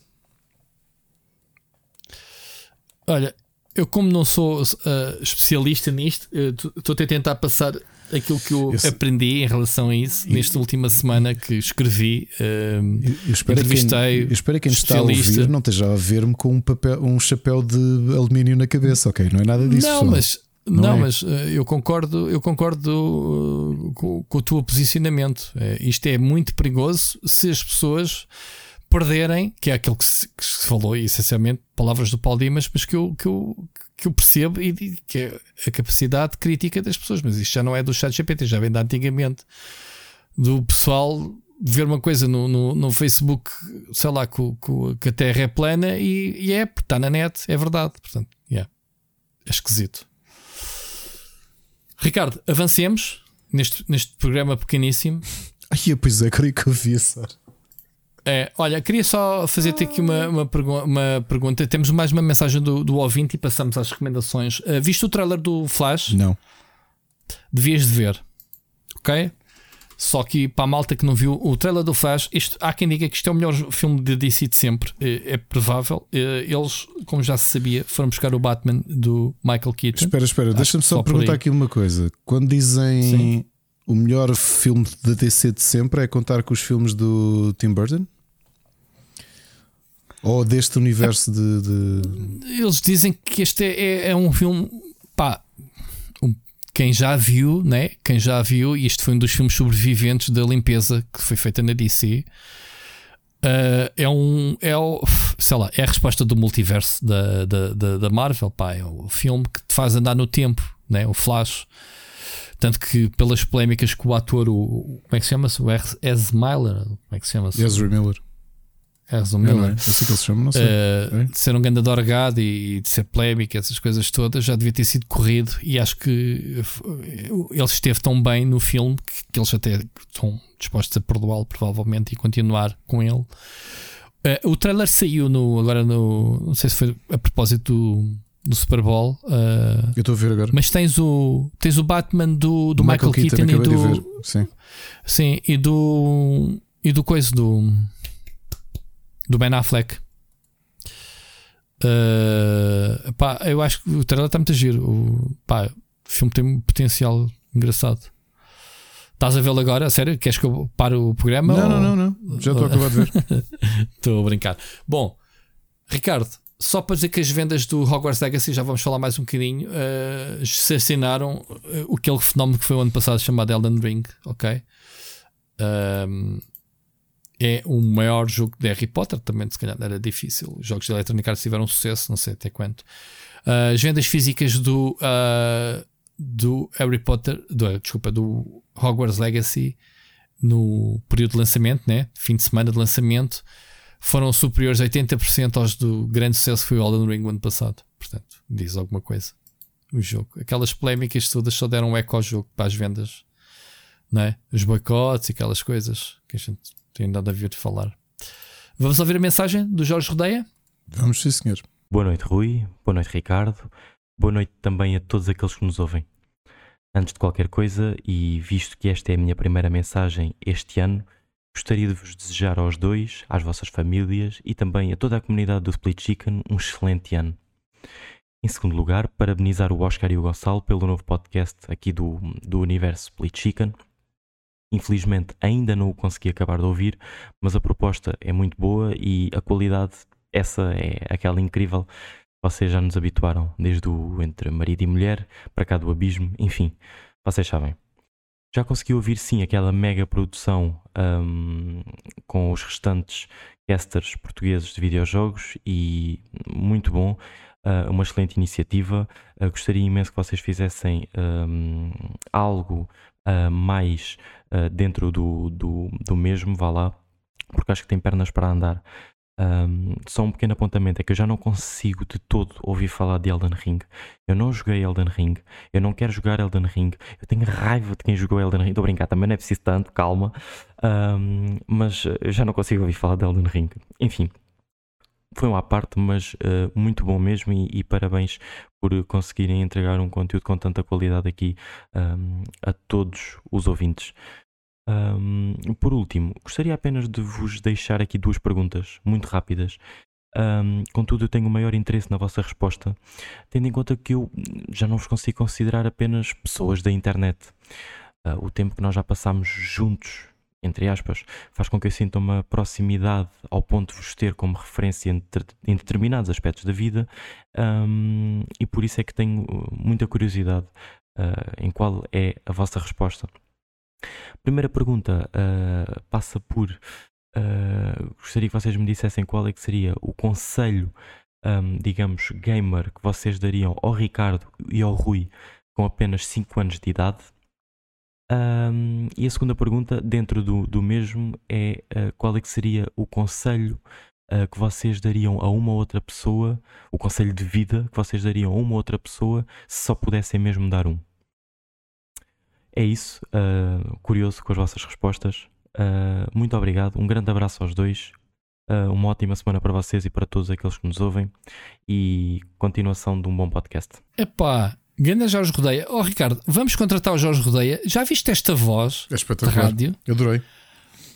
Jorge, a tua, eu já não tinha reparado nas tuas outras mensagens. Epá, tu, tu, tu tens uma qualidade de som superior à, à do Ricardo, não digo, mas à minha de longe. Pá, gostei muito. Obrigado pela, pela, pela voz de rádio. Epá, e gostei do elogio eh, da proximidade. Eu, eu, creio que sim. Eu também me identifico com muitas pessoas que sigo e ouço nesse tipo de proximidade. Uh, e é normal que se criem esses laços. Uh, e é interessante uh, como isto tem acontecido, é? porque de estar a conversar até com o Mike, dele me dizer, e o Mike vai se lembrar disto, dizer: Eu não sei se nós conversámos sobre isto ou se eu ouvi no podcast. Ah, exato, sim, tens razão. É porque a gente também aborda aqui tantos assuntos, né? Sim. as pessoas acabam por Aliás, ficar. É, é assim, uh, isto, nós aqui somos what you see what you get. Uh, já tanto falámos aqui do, do, do sei lá, da, da postura ah, pública já, que tínhamos pré-podcast. Não tem filtros, né? Aqui no Sim, podcast. Acho que aqui conhecem-nos mas... aqui conhecem melhor. É, é, curioso como aqui nesta, nesta terapia semanal de 3 horas e tal, né, que é o normal. Ah, era impossível estás a fazer uh, uh, assumir uma persona né, era, era durante tanto tempo sim, sem rede. Sim, sim, sim, e, Não era impossível, mas. E é, é curioso para, para, a forma como a vida tem mudado. É, é, mesmo para quem só nos ouve, é fácil de traçarem, de gostarem ou não gostarem de nós por aquilo que ouvem aqui, porque é uhum. mesmo, acho que representa aquilo que nós, que nós uhum. somos na realidade. Um, e, e, o Rui, obviamente, que é, é muito mais. Uh, para, para quem conhece os dois há uns anos, o Rui tem menos paredes uh, em público do que, ou, ou, em geral do que eu. Um, há muita gente que acha que eu, ao primeiro impacto, sou muito distante, ou seja, crio sempre um abismo muito grande entre, entre mim e que há e que depois só conhecem e que percebem que eu se calhar sou menos uh, arrogante do que pareço. Sou arrogante, óbvio, mas, mas menos do que pareço. Mas acho que aqui o podcast é, é como isto é uma conversa entre dois amigos, o Rui é de longe um dos meus melhores amigos. E, e vocês têm, quem nos ouve, tem aqui a, a possibilidade de ouvir, ouvir-nos a conversar. Uh, no meu caso, acho que é a forma ou das conversas com menos parede que tenho. Portanto, quem, quem me conhecer só nos eventos, o, o conhecer-me ia muito pior do que aqui no podcast. Portanto, achei imensa, imensa piada aquilo que o Jorge disse. Porque já é muito... mas tu és intragável nos eventos, Ricardo. Eu não gosto de estar contigo nos eventos. Tu és, um, tu és um gajo não para quieto, man, estás sempre. Ah, ah. Onde é que está o Ricardo? Já desapareceu. Ah, ah, ah. Então, cenas que tu organizas, como o IndieX, esquece. É verdade. Portanto, não é aí que te vão conhecer de certeza. Portanto, yeah, não, yeah. porque eu não vou para esses sítios para conviver normalmente, então é muito difícil, yeah, é muito fácil verdade. passar não, o não, de, não vais passear a gravata e o copo na mão, não é? Não, vais, não, não, não, vais fazer não, não convivo, não, eu não convivo, não convivo. Aliás, olha, uh, estava-te a dizer que estive a reviver os meus tempos de faculdade e, e, e é uma coisa. Eu fiquei, olha, tive isto, agora desabafo, desabafo mais ou menos, estava a pensar em falar contigo mais tarde. Eh, eu tive lá uma ou duas conversas que me deixaram quase o concerto todo e a noite depois a, a, a pensar sobre elas, porque, como sabes, eu fui presidente da associação, tive, portanto, tive muito um peso político grande, tanto na universidade como na, na, na faculdade. E há uma coisa, e falei com pessoas que foram até muito meus amigos e depois acabámos por afastar-nos, coisas normais da vida. E até que admitiram que houve uma certa altura que não gostavam mesmo nada de mim. E eu consigo aceitar isso perfeitamente e perceber o porquê. Porque uh, eu tenho um hábito. Há uma coisa que, se, que, que, que, eu sempre senti é que eu, eu não faço as coisas para fazer amigos. De todo. E, e até vinha a desabafar isso com a Ana porque fica mesmo, ficou-me a pesar na cabeça de lembrar da quantidade de pessoas que não gostam de mim. E, e duas coisas. Uma, o facto de, e parece vazio dizer isto, por todos nós nos importamos, nem que seja um bocadinho se gostam de nós, mas eu, regra geral, não me importo mesmo nada que não gostem de mim, mesmo nada, nada, nada, nada.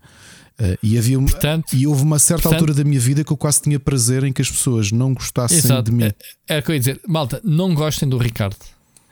É, é o Ricardo que chamam rude e tudo, portanto, não gostem não, dele. Não, não, não, pera, mas eu, eu, eu explico porquê. E agora vou-te dar um comentário diferente eu realmente tenho uma postura muito rígida na forma como. Um, portanto, se calhar fui o 80 em relação ao 8, uh, ou, ou, vice-versa do que era. Uh, eu, andei em Belas Artes, ok? Portanto, as coisas eram muito mais. Está-se bem.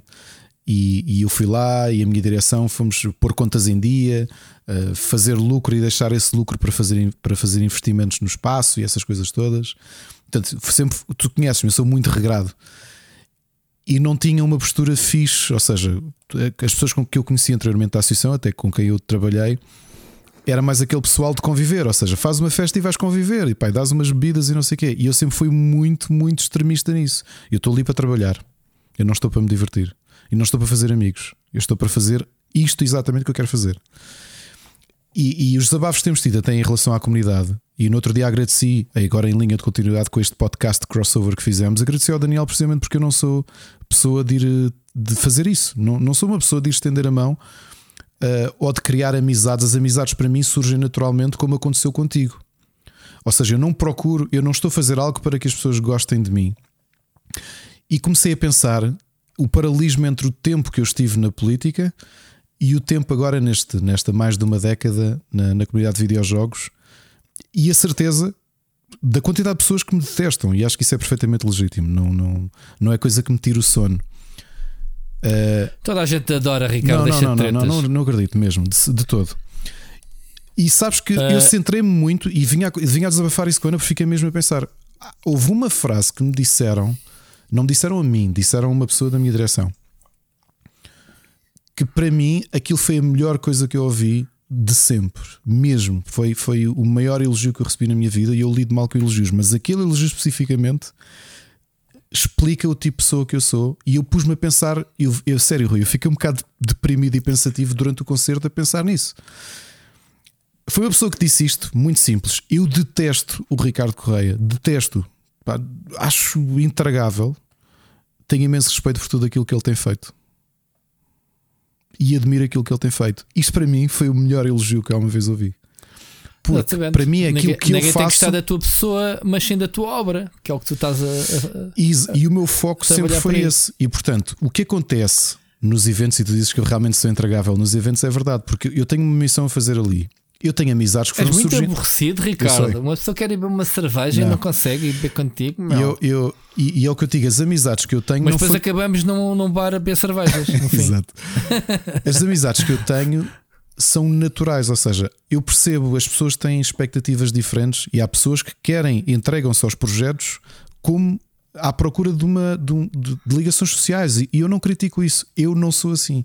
Eh, A frase eu não estou aqui para fazer amigos é mesmo verdade. Por outro lado, os amigos que eu ganho e quem passa essa barreira que eu tenho percebe quem é que eu sou. Que se calhar, novamente, pode não gostar de mim, mas se calhar sou menos. ah, há muita gente que diz que eu sou um bocadinho inacessível publicamente, e, é, e se calhar é verdade. Mas aqui o podcast acho que é a melhor maneira de me conhecerem a mim e ao Rui. E acho que quem nos ouve há Portanto, muito tempo sabe o que é que nós quem quer conhecer acreditamos, o- sabe quem, quem nós somos. exato. Quem, quem quer conhecer o Ricardo, mande perguntas aqui para o podcast, uh, como ao Jorge Rodeia. Agora vais responder. Agora já tiveste meia hora a falar sobre ti, seu egocêntrico do caralho. Pois sou, é verdade. Isso a gente sabe também. Vais é? responder ao, ao que o Jorge Correia, uh, Rodeia. Jorge Correia, ao Jorge Rodeia uh, perguntou. Olha, eu vou responder muito, de forma muito a simples. primeira pergunta é o quê? Eu É, não, o que é que dirias mal ao Rui ou ao Ricardo de 5 anos? uh, conselho de vida de gaming? É isso, não é? De 5 anos. Se nós tivéssemos 5 anos, Sim, a minha, eu, eu sei exatamente o que é que diria. O, uh, o mundo vai mudar. As expectativas que tu tens ou o sonho que tens de algum dia trabalhares nos videojogos não tem que ser exclusivamente naquilo que tu achas que é o único caminho que podes ter, que é ser um artista de videojogos. O mundo é muito mais do que isso. epá, eu não sei o que é que ia dizer ao Rui de 5 anos. Diz assim: Ó pai, Eh. vai-te lixar porque eu pus dinheiro na mesa com o meu trabalho. Não, não sei.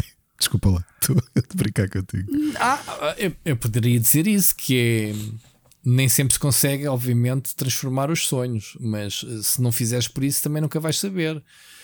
Ah, ah, o meu percurso é o espelho de um sonho tornado realidade, ou seja, trabalhei tanto transformar o hobby em profissão, não é para todos, como é óbvio. Claro, claro, claro. Mas, ah, Claro, mas que é como isso, a crítica, ah, vou lá, como os comentários que se, que se fazem, que já tivemos aqui, Não, era o que eu ia streamers dizer. ou youtubers que podem não ser um conteúdo que eu, que eu gosto, mas há muita Sim. gente que tu tens mesmo de Trabalho. tirar o chapéu e dizer assim: Sim. tu conseguiste tornar o teu hobby em algo não só rentável, mas extremamente rentável para ti, pá, e parabéns. Sim, sim. É é assim, mas com isso, isso, isso não invalida que, que seja tudo cor-de-rosa. Atenção, que há muitas cicatrizes que eu tenho para trás disto do meu Claro. trabalho. Muitas cicatrizes. Olha, o primeiro ponto foi: ok, transformei em hobby em profissão, mas pá, mas não abuses. É, Dá-te o mínimo para sobreviveres. Esquece, nunca enriqueci com isto, como tu dizes, bem, com, com muita gente com canais e isso, ok. Eu tive outros sacrifícios que fiz, fiz muitos sacrifícios de tirar sono à cama. A, a minha filha, a, a volta e meia, sou, pronto, sou levo com essa em cima e tenho que viver com isso. Muito tempo, algo que eu acredito que o Ricardo não faz, e elogio-te muito por causa disso, Ricardo, que é ver os teus filhos crescerem e acompanhar-os. A minha filha, poucos são os momentos, isolei-me bastante e, Uhum. não, e admito, eh, sacrifiquei muito tempo de estar com a minha filha.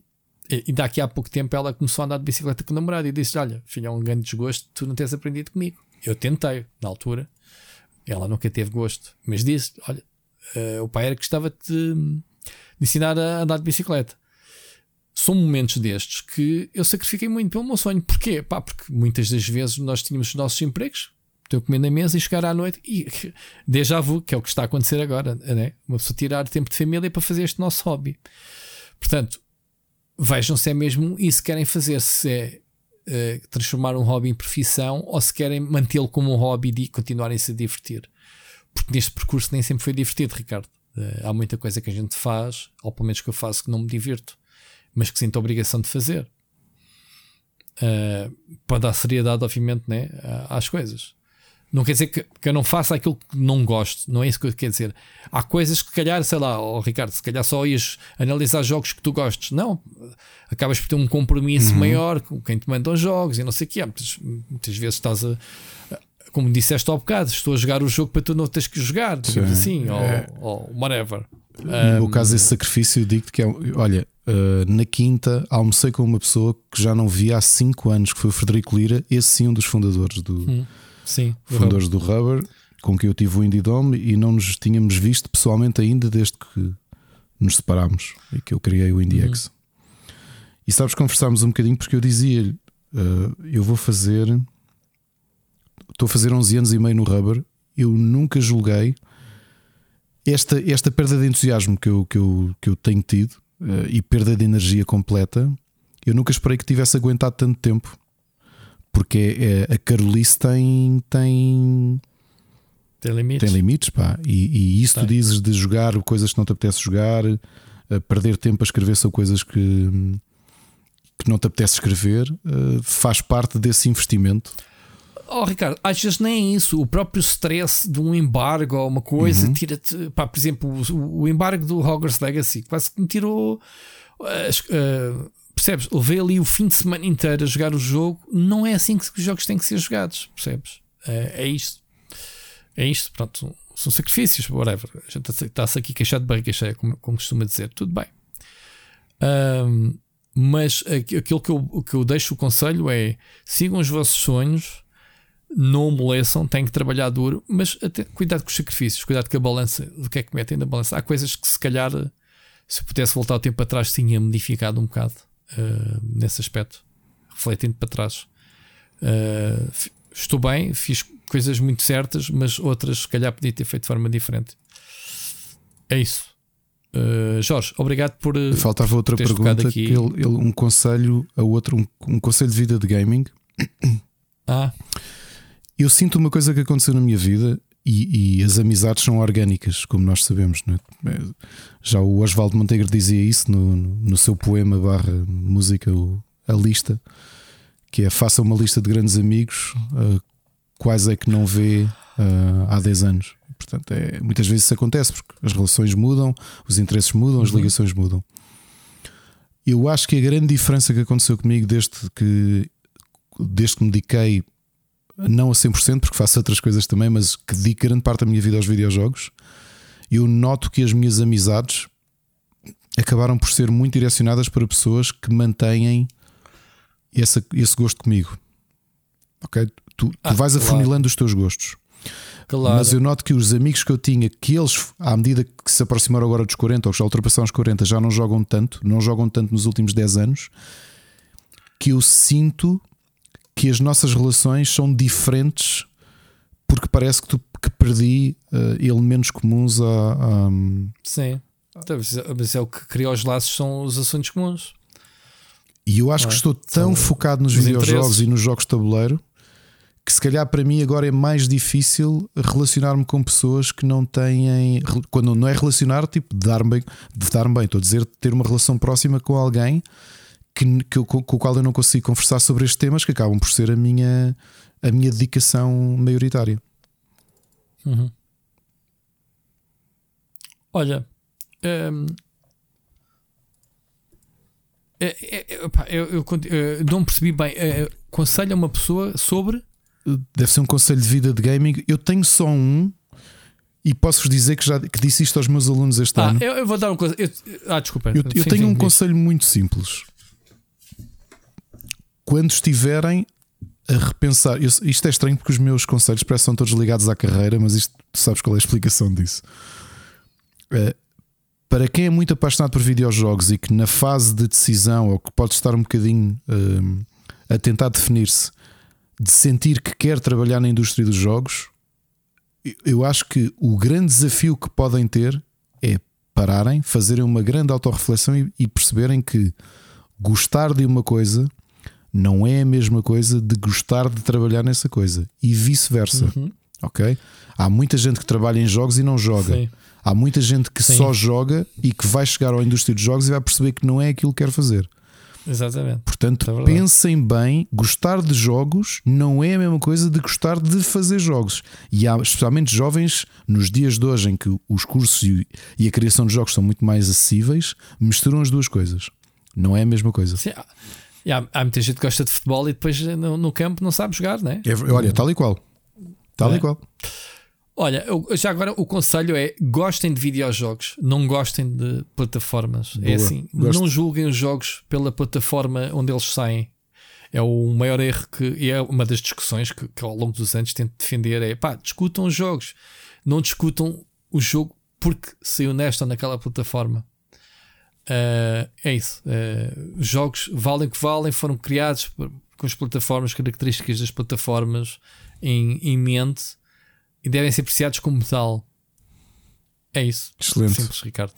Excelente, concordo completamente contigo. Obrigado, obrigado. Ó, Jorge Rodeia, mais uma vez, a tua voz de rádio faz falta aqui no, É no podcast. Portanto, manda mais mensagens. Pá, brutal. brutal mesmo. Obrigado. Ricardo, temos eh, poema. Eu não acabei de contar o do Tó Andrade. Já. Ó, doutor Andrade, então siga. Então vamos, eh, vamos passar às recomendações de gameplay. Split Chicken. Gameplay. E então, hoje vamos falar sobre. eh, eu só tenho Hogwarts Legacy, não tenho nada a acrescentar do que disse a semana passada, por isso vou-te dar a palavra que já tiveste uma semana, pelo menos, com o jogo na mão. Boa. E agora vou dizer e porque porque é que eu não joguei? Desculpa, deixa, já agora, não joguei, tenho andado como vocês viram já no meu unboxing.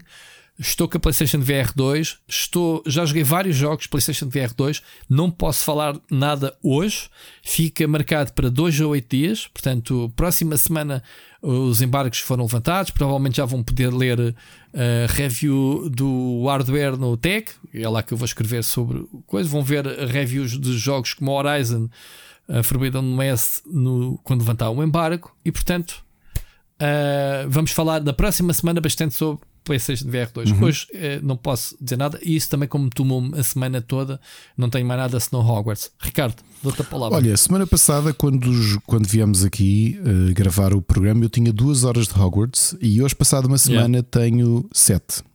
3 ah, E porquê é que tenho sete? Porque eh, pela primeira vez em muito tempo eh, só temos um. à guerra Há guerra. Quer dizer, não há guerra porque somos muito polite aqui em casa como lidamos com as coisas. Neste momento, até a Ana, sempre que pode, que não tem sido muitas oportunidades, está na playthrough dela do Hogwarts Legacy. O meu filho mais velho também, portanto, se ele não estiver aqui, quantas, quantas horas é que ele já tem cada um? eles estão todos para aí com do 8 a 10 cada um. Portanto, eu sou a pessoa que Oh, tem menos Deus. horas disto, acho eu. Ou estou empatado com a Ana, já não me lembro bem.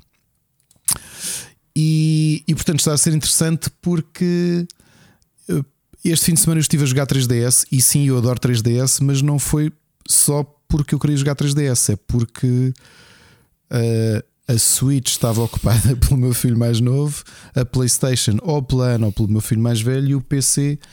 Normalmente o meu filho mais velho acabou por aproveitar grande parte do tempo que era para a mãe poder jogar o Hogwarts da PlayStation. E então eu tenho jogado um bocadinho quando posso, ou seja, hoje consegui jogar 20 minutos e fiquei todo feliz. E o pior é que Está estou. na hora de, comprares um, um portátil aos putos, meu. Não, Senão- ele já, tem, ele já tem um portátil, mas gosta de jogar aqui no FIFA, percebes? E, eh, Hum.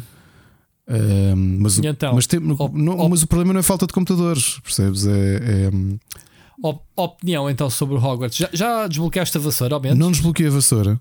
O que eu te posso dizer, ando, ando a fazer, aliás, já reparei que nós os três estamos a fazer isso, que é andamos a, a avançar muito pouco, estamos a explorar coisas e a tentar resolver puzzles. Um, o que é que eu te vou dizer do Hogwarts? Para o, para o verão do próximo ano. há meu. muito tempo que eu não tinha. Sabes aquilo que nós dizemos aqui de às vezes faltar o bichinho? Aquele, aquele bichinho de estás a fazer uma coisa e pensas, ia, isso aí apetecia mesmo agora. Era estar a É, jogar exato, aquele jogo. di- Diz o, o tipo que uma semana depois tem 7 horas de jogo. Deve ter sido um bichinho. Como é que eu oh, Rui, não posso jogar? entre trabalho, não consigo. O tempo não pensei, Ah, este fim de semana sei. vou jogar. Não, não vais, porque vais ter que dividir a Eu, PlayStation. por acaso, desde, desde que recebi o PlayStation VR, né, que já vai fazer uma semana, eh, também tive que largar. eh, Pronto, já, também já tinha feito a review, mas falta-me acabar o jogo. Falta-me ali duas ou três uh, quests finais e não consigo. Não tive tempo ainda de pegar no jogo. Mas. Então, o que é que estás a achar até agora? Eu já, já, já, já dei a opinião, és tu mesmo. Tens, só para rematarmos o, o jogo. Eu preferia deixar essa discussão mais para a semana se eu tiver mais horas, sinceramente. Até agora Ah, é? estou a adorar. O, o grande elogio que posso fazer é o facto de há muito tempo não, não sentir aquela. hum, Que, pá, que- nós obviamente temos saudades e falamos disso de barriga cheia pela quantidade de jogos que temos. Que é, Sim, estás a fazer qualquer coisa e estás a 10 horas- pensar. Epá, gostava de mesmo ter tempo livre para ir, para ir explorar aquele Sim, mundo. sim, sim. Sim, sim, sim. É muito giro. Muito giro. Então e não tens mais, mais nenhum jogo entretanto, tirando os da 3DS. Tirando, não, não tenho mais nada. Ganda flop este gameplay desta É verdade, semana. Então, olha, Não jogamos nada. 5 minutos. Uh, vamos para as recomendações de séries. E agora Uh, ficas uh, aí tu imagino que sozinho. também não tenhas nada. Não, também- não só A sério. tirando Last of Us e Frasier, que continuo a ver, não, não, não vejo mais nada. Então vamos para as recomendações. Recomendações. Olha, eu sou-te sincero que este fim de semana, apesar de eu ter um headset VR para testar, hum,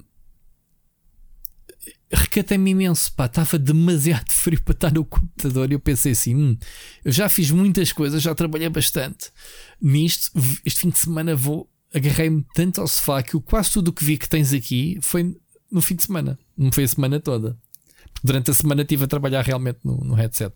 Então, opá, o Last of Us não vale a pena falarmos porque cada semana Já viste eh, o último episódio Ou os o Henry. eh, não, foi na sexta. Não, não viste Vi, ainda vi, desta vi, vi, semana? vi. Pensava, Ah, pensava que era um não. miminho, tipo, levas com sexta e levas segunda Não, também. foi por causa do Super Bowl, que é- lá nos Estados Unidos dá ao domingo. Domingo foi Super Bowl, É. então esquece, Last of Us foi antecipado para Tão sexta. boa Por a é série, meu. Nós, é, este último episódio foi brutalmente. eh, Continuo a achar que HBO tem eh, quem faz a direção de atores, né? quem faz o, o, o casting, Epá. pá, né? acerta em cheio em todas as Sim, sim, personagens. posso. Ahm, o Patient já falámos semana passada, já não é para aqui chamado. Ah, acabei de ver o Yellow Jackets ontem, E Ricardo. que tal? Epá, eu, eu queria que já começasse a segunda temporada. Aquilo começa. É em março, Ele não né? te responde a muita coisa, não, Não. é? É já em março, sim. Eu penso, então, mas afinal, o que é que elas fizeram tão terrível? Deram-te o setup todo, essencialmente. Mas não mostrou nada, quer dizer, ah, pá, a cena dos cogumelos foi a cena mais brutal. Ahm, pronto, muito giro. E ela Jackets, malta, ahm, vejam. comecei a ver hoje, entretanto, o Alice in Borderlands, que já tinha dito que a minha filha tinha visto ah, e que ela gostou. Pá, não tenho, só vi 10 minutos, portanto, é a próxima série. Se calhar para a semana já tenho uma opinião. Tu não viste, para não? Esta? Não, não. Supostamente é mais um mais um Battle Royale japonês, digamos assim. Pronto, algo é curiosidade, estão duas uh, seasons disponíveis, logo se vê. Ahm, vimos no fim de semana uh, Wakanda Forever. Que tínhamos ainda não vi. semana passada que já quero estava. tanto, quero tanto, isto já viste, quero tanto ver, ainda não vi. Uh, este jogo é este jogo, este filme é mesmo off da, da Marvel, do MCU, rapaz. É, é o filme que menos ligação tens. É um filme mesmo o, o menino bonito para os Oscars. Estás a ver? O filme bem comportado da Marvel. O filme é tão giro. uh, não sei se. Epá, eu acho que gostei mais do primeiro, obviamente. Eles fazem umas, umas homenagens muito bonitas ao, ao Chadwick, um, ao ator né, que faleceu. Uhum. Um, explicam bem, né? Como é que. Porque é que ele não aparece no, no segundo filme, assumem, obviamente, isso. Um, agora, eh, eles introduzem-te, como tu sabes, o namoro. Sabias disso? Vai? não Eh, sabia. Não sabias? Era. Isso eu sabia que, que era o namoro. Eu pensei que era tipo um cameo. Não, ele é mesmo. É mesmo. Uh, Wakanda contra Atlantis. Eh, não, é assim, não é Atlantis que se chama. É, É Atlântico, é? é Atlantis. É. Ok. Uh, agora, as cenas debaixo d'água que o filme tem, ao pé do Aquaman, deixam um bocadinho a desejar, digo-te já.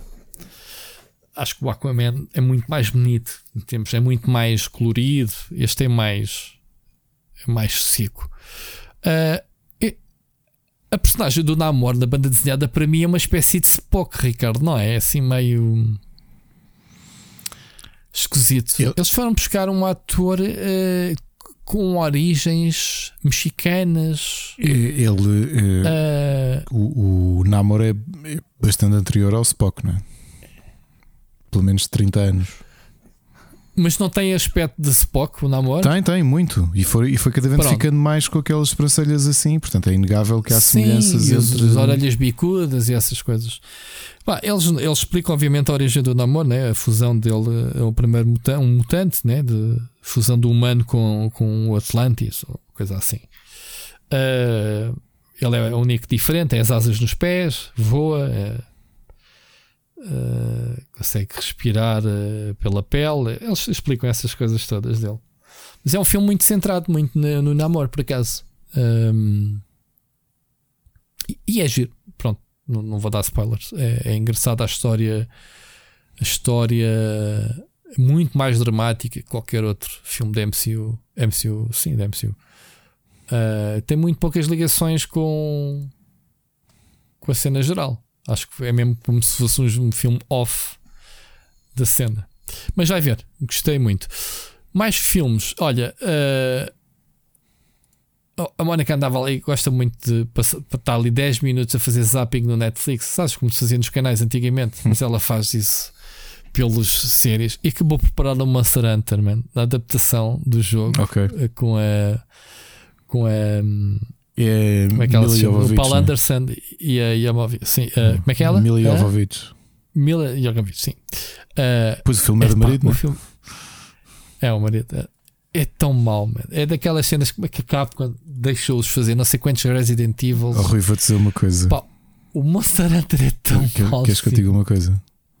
Ah. Eu não me lembrava que esse filme existia até tu pôres aqui na lista. Oh, Ricardo, nem eu. Nem eu. Eu disse à Mónica: Olha, pois é o filme do Hunter. Eles sempre fizeram um filme disto. É, e pá, começámos a ver outra vez. Pensei assim: "Ih, que porcaria. Olha, começa por já. Da mesma forma que a Camila Jogovic faz uma. A personagem que não existe no universo do Resident Evil, que é a Alice, não é? A personagem criada para ela pós filmes. Tipo, para quê? Não é? Desculpa, eu estou a ver o trailer. Isto tem jipes. Era isso que eu ia dizer. Desculpa. é isso. No Monster Hunter, eles, ela é uma, é uma, uma, uma, uma, uma- militar dos, dos Que serviços americanos. Parece. Sim, é, é, é, Eles, não sei se é Afeganistão, se é Iraque, se é o Reich Esparta, não interessa. Eles, eles vão investigar o desaparecimento de um pelotão que aquilo há uma fenda que os manda para o mundo do Monster Hunter. Pá, não era mais fácil abrirem o filme logo dentro do universo Monster Hunter? Porque realmente os primeiros 10 minutos tu vês militares com metralhadoras em jipes. É a observação que tu fizeste. E pensas assim: o que é que isto tem a ver com o Monster Hunter? Depois, o mundo do Monster Hunter, ela vai conhecer um, pronto, um, chamemos-lhe um indígena, né? um, um, um, um asiático popular, né? Um, um tipo daquele mundo. Então ela fala-lhe inglês e ele fala-lhe no idioma lá deles. Eles rapidamente se entendem. Isto é coisas mesmo a Paul Anderson. Ela, ela ensina-lhe o que é bait, né? Bait. Eh, Ele aprende. Tipo, estão ali os dois a comunicar um com o outro. Epá, eu penso assim: epá, isto é tão ridículo. Numa noite, numa fogueirinha daquelas, eles estão a aprender a falar um com o outro. Tão engraçado. Ahm, o que é que eles fazem bem em relação é as classes. É tipo, ela a testar as armas todas que existem no jogo. Sabes que o jogo tem as armas todas diferentes, não é? As espadas, a- aquela, a- aquele espadalhão, aquela. Tu sabes, as armas do, Sim, do sim. Monster Hunter. Há lá uma parte em que ela entra numa sala de armas e que ela está a testar as armas todas, a- a- tipo, como no jogo, eh, estás a escolher a tua classe e ela, pronto, escolhe. E depois vê-se as diferentes classes, outras personagens, cada uma com a sua arma diferente. Os monstros ratatalas e aqueles monstros eh, típicos também estão, até estão bem feitos, os monstros. E ela dizer: Olha, o ponto fraco dele é quando ele abre a boca para mandar a chama, naquele timing em que ele mostra a goela, tu espetas-lhe ali uma cena e coisa. Ou foram matar outro monstro porque tinha uma glândula venenosa usada para matar outro monstro. Ou seja, mesmo literalmente as coisas que tu fazes no jogo, mesmo beabá básico. tipo, coisas off, mas depois o básico, que olha, isto é do jogo, ok? É mesmo, é assim. Eu, eu, eu penso assim, eu, eu passei o filme todo a dizer à Mónica assim: Mónica, onde é que estão os gatos? E ela, o quê? Faltam os gatos. Ela, quais gatos? Cala-te, já vais perceber. Tem que haver gatos, senão isto não é um Monster Hunter. Então, sabes o que é que são os gatos no Monster Hunter? Sim, os. Como é que eles chamam? Pal, pálicos? Eles têm o- os, os, ca- os tálicos, assim. Que no filme também aparecem. Quando, eles, quando ela. Eu assim, então, mas espera lá, o Monster nem sequer é uma aldeiazinha típica daqui. Não, ah, sim, senhora. O filme tem duas horas e tal, mas tu do caraças. Pá, e na última meia hora é quando te apresentam mesmo mundo como deve ser.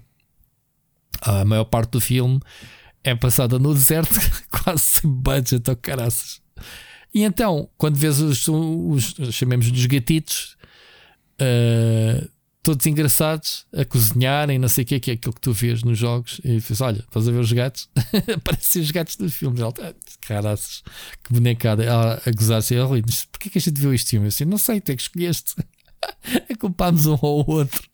Bom, já perdemos aqui muito tempo a falar Monster Hunter. Outro filme novo saiu esta Deixa-me só semana. deixa- perguntar-te uma coisa. Sim, sim. Tirando raríssimas exceções, a Mila Jovovich tem ou não tem o toque de merdas? É talento, queres tu dizer?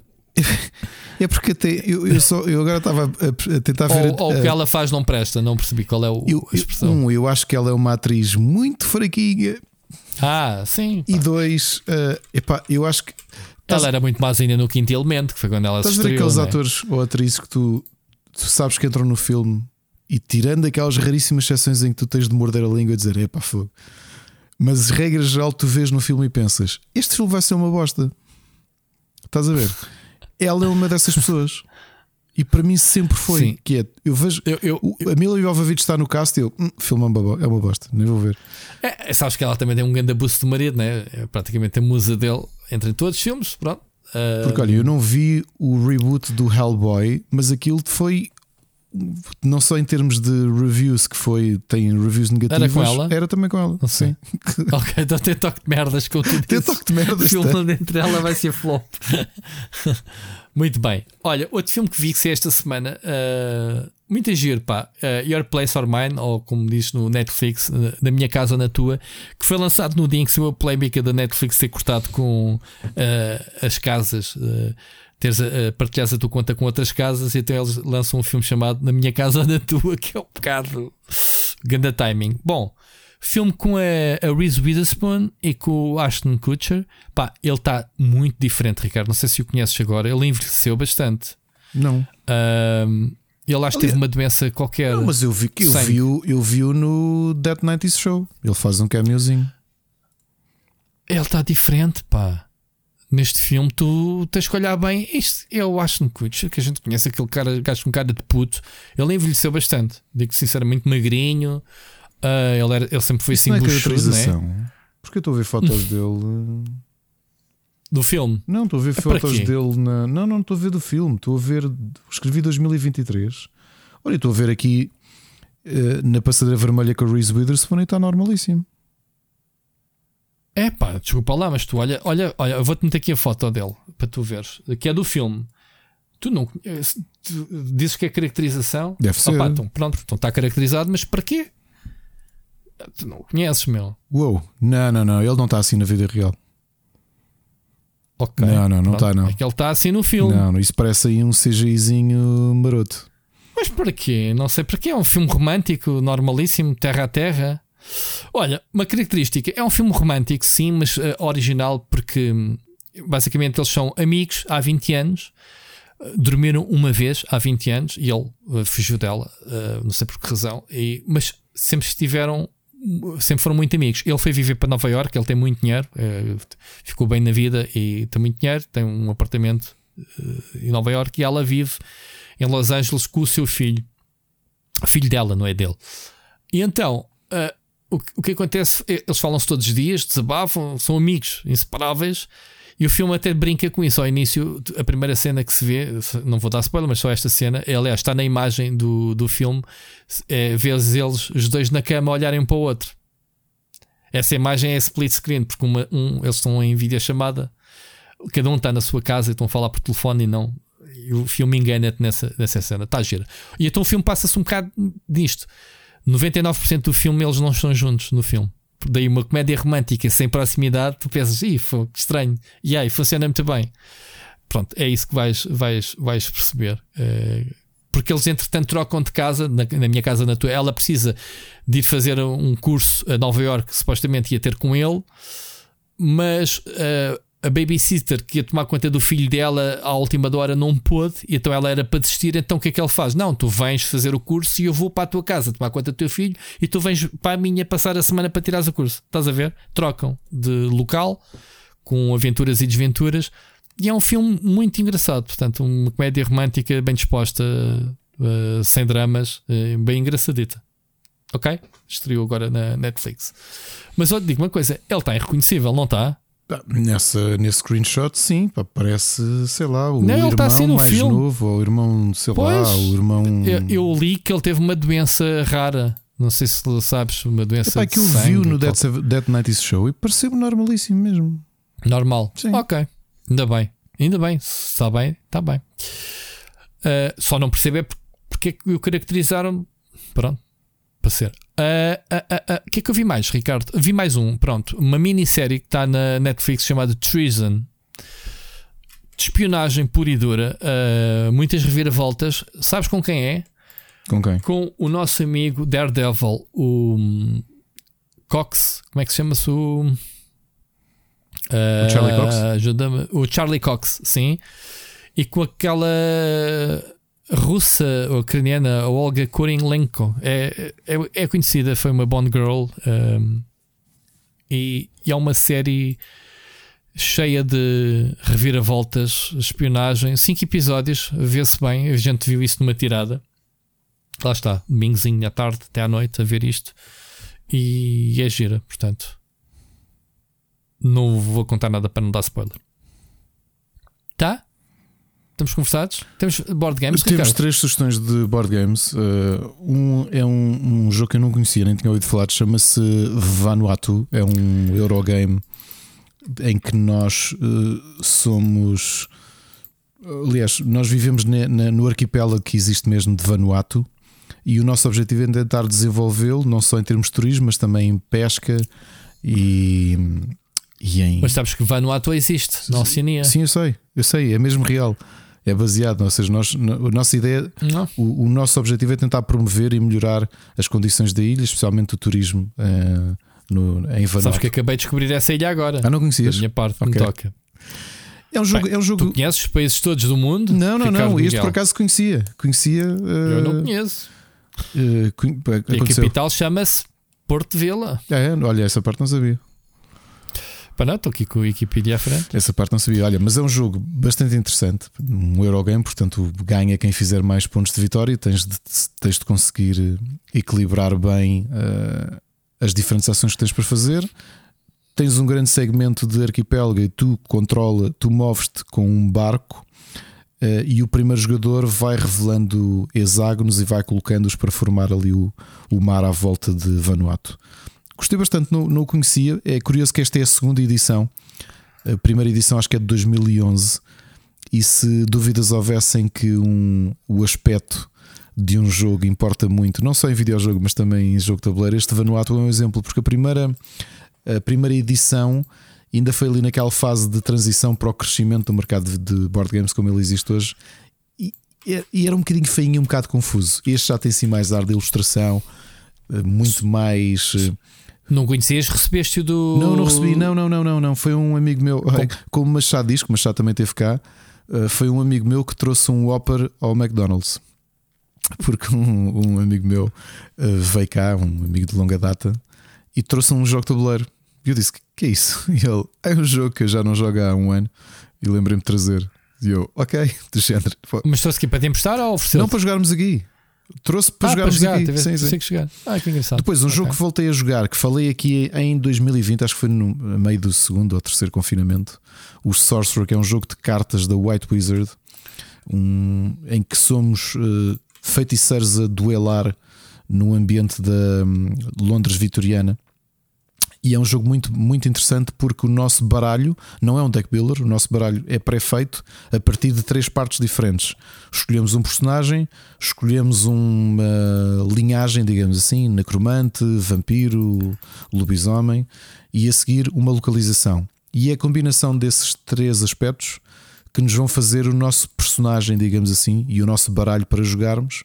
E o objetivo é conquistarmos uh, localizações que estão à nossa frente, que são parte do tabuleiro, uh, a duelarmos um, um, com, uns com os outros, ou um com o outro. Neste caso, joguei em duelo, uh, em que vamos fazendo summon de, de monstros, mas também vamos lançando feitiços. E visualmente é muito, muito bonito. É, é de, dentro dos jogos da White Wizard, eu acho que é o mais bonito de todos e é dos, do único, ou talvez um dos únicos que não, não é deck builder. As ilustrações são mais de terror, mas mesmo uh, muito, muito interessantes. E o jogo é, é, realmente bastante bom. Um jogo que já falei aqui várias vezes, mas quis trazê-lo porque com o Machado e com este meu amigo Mike, finalmente chegámos ao terceiro ato do jogo base. E Rui, jogo base do Arkham Horror Card Game, e levámos na boca a Easy uh, e levar na boca, não sei se, se, explica bem aquilo que aconteceu connosco. Ok? Portanto, aí, o Jorge Rodeia diz que não quer, falar, não quer ouvir falar de Elden Ring, mas malta que acha que From Software é difícil é porque nunca jogaram Arkham Horror Card Game. É um jogo que foi mesmo feito para levares na boca, mas levares a sério. Ok? Uh, o mesmo a Easy, essencialmente o primeiro ato é um tutorial e o Mike, por exemplo, morreu no tutorial porque somos humanos a lutar contra criaturas do Cthulhu. E como nós nos lembramos, as histórias nunca eram muito simpáticas, porque humanos a, a lidar com monstros ou com. Não há cá superpoderes, não há nada. Portanto, dás um dano se acertares, se tiveres sorte, e és capaz de levar para aí 3 pontos de dano e ficas quase morto no ataque. O jogo é muito difícil. Agora digo-te uma coisa, Rui: é muito desafiante e é muito interessante por ser cooperativo. Porque sendo o jogo tão difícil como é, tu estares à mesa a tentar. Ou seja, tu olhas para a mesa e pensas: nós estamos tramados, o que é que conseguimos fazer para conseguir sobreviver a isto? E mesmo perdendo, é, a parte interessante é que eu não me sinto nada frustrado. Dá-me vontade de jogar outra vez. A história é bem escrita e o desafio é muito interessante. E tu tens de vir cá a casa a jogar isto. Hum. Gostei do teu hum, do género. O que é um... levas na boca e estás-me a convidar para fazer um jogo para levar na boca. Então, podias ter um jogo para mamar na boca. Este é um jogo para levar vou, na boca. Eu vou é para ganhar. Muito bem. Ricardo, estamos conversados? Estamos, sim, senhor. Nosso podcast curtinho esta semana que não tínhamos nada eu falar. Pensava mesmo que era curtinho. Eu pensei que ainda ia conseguir jogar hoje ao. ao... Harry Potter. Ao, ao Hogwarts Legacy. Podes tentar. Mas Ainda podes fazer uma da manhã. oh my god. Ricardo, um grande abraço. Ouvimos para a semana. Ouvimos para a semana. E, e mama muito na boca. um abraço.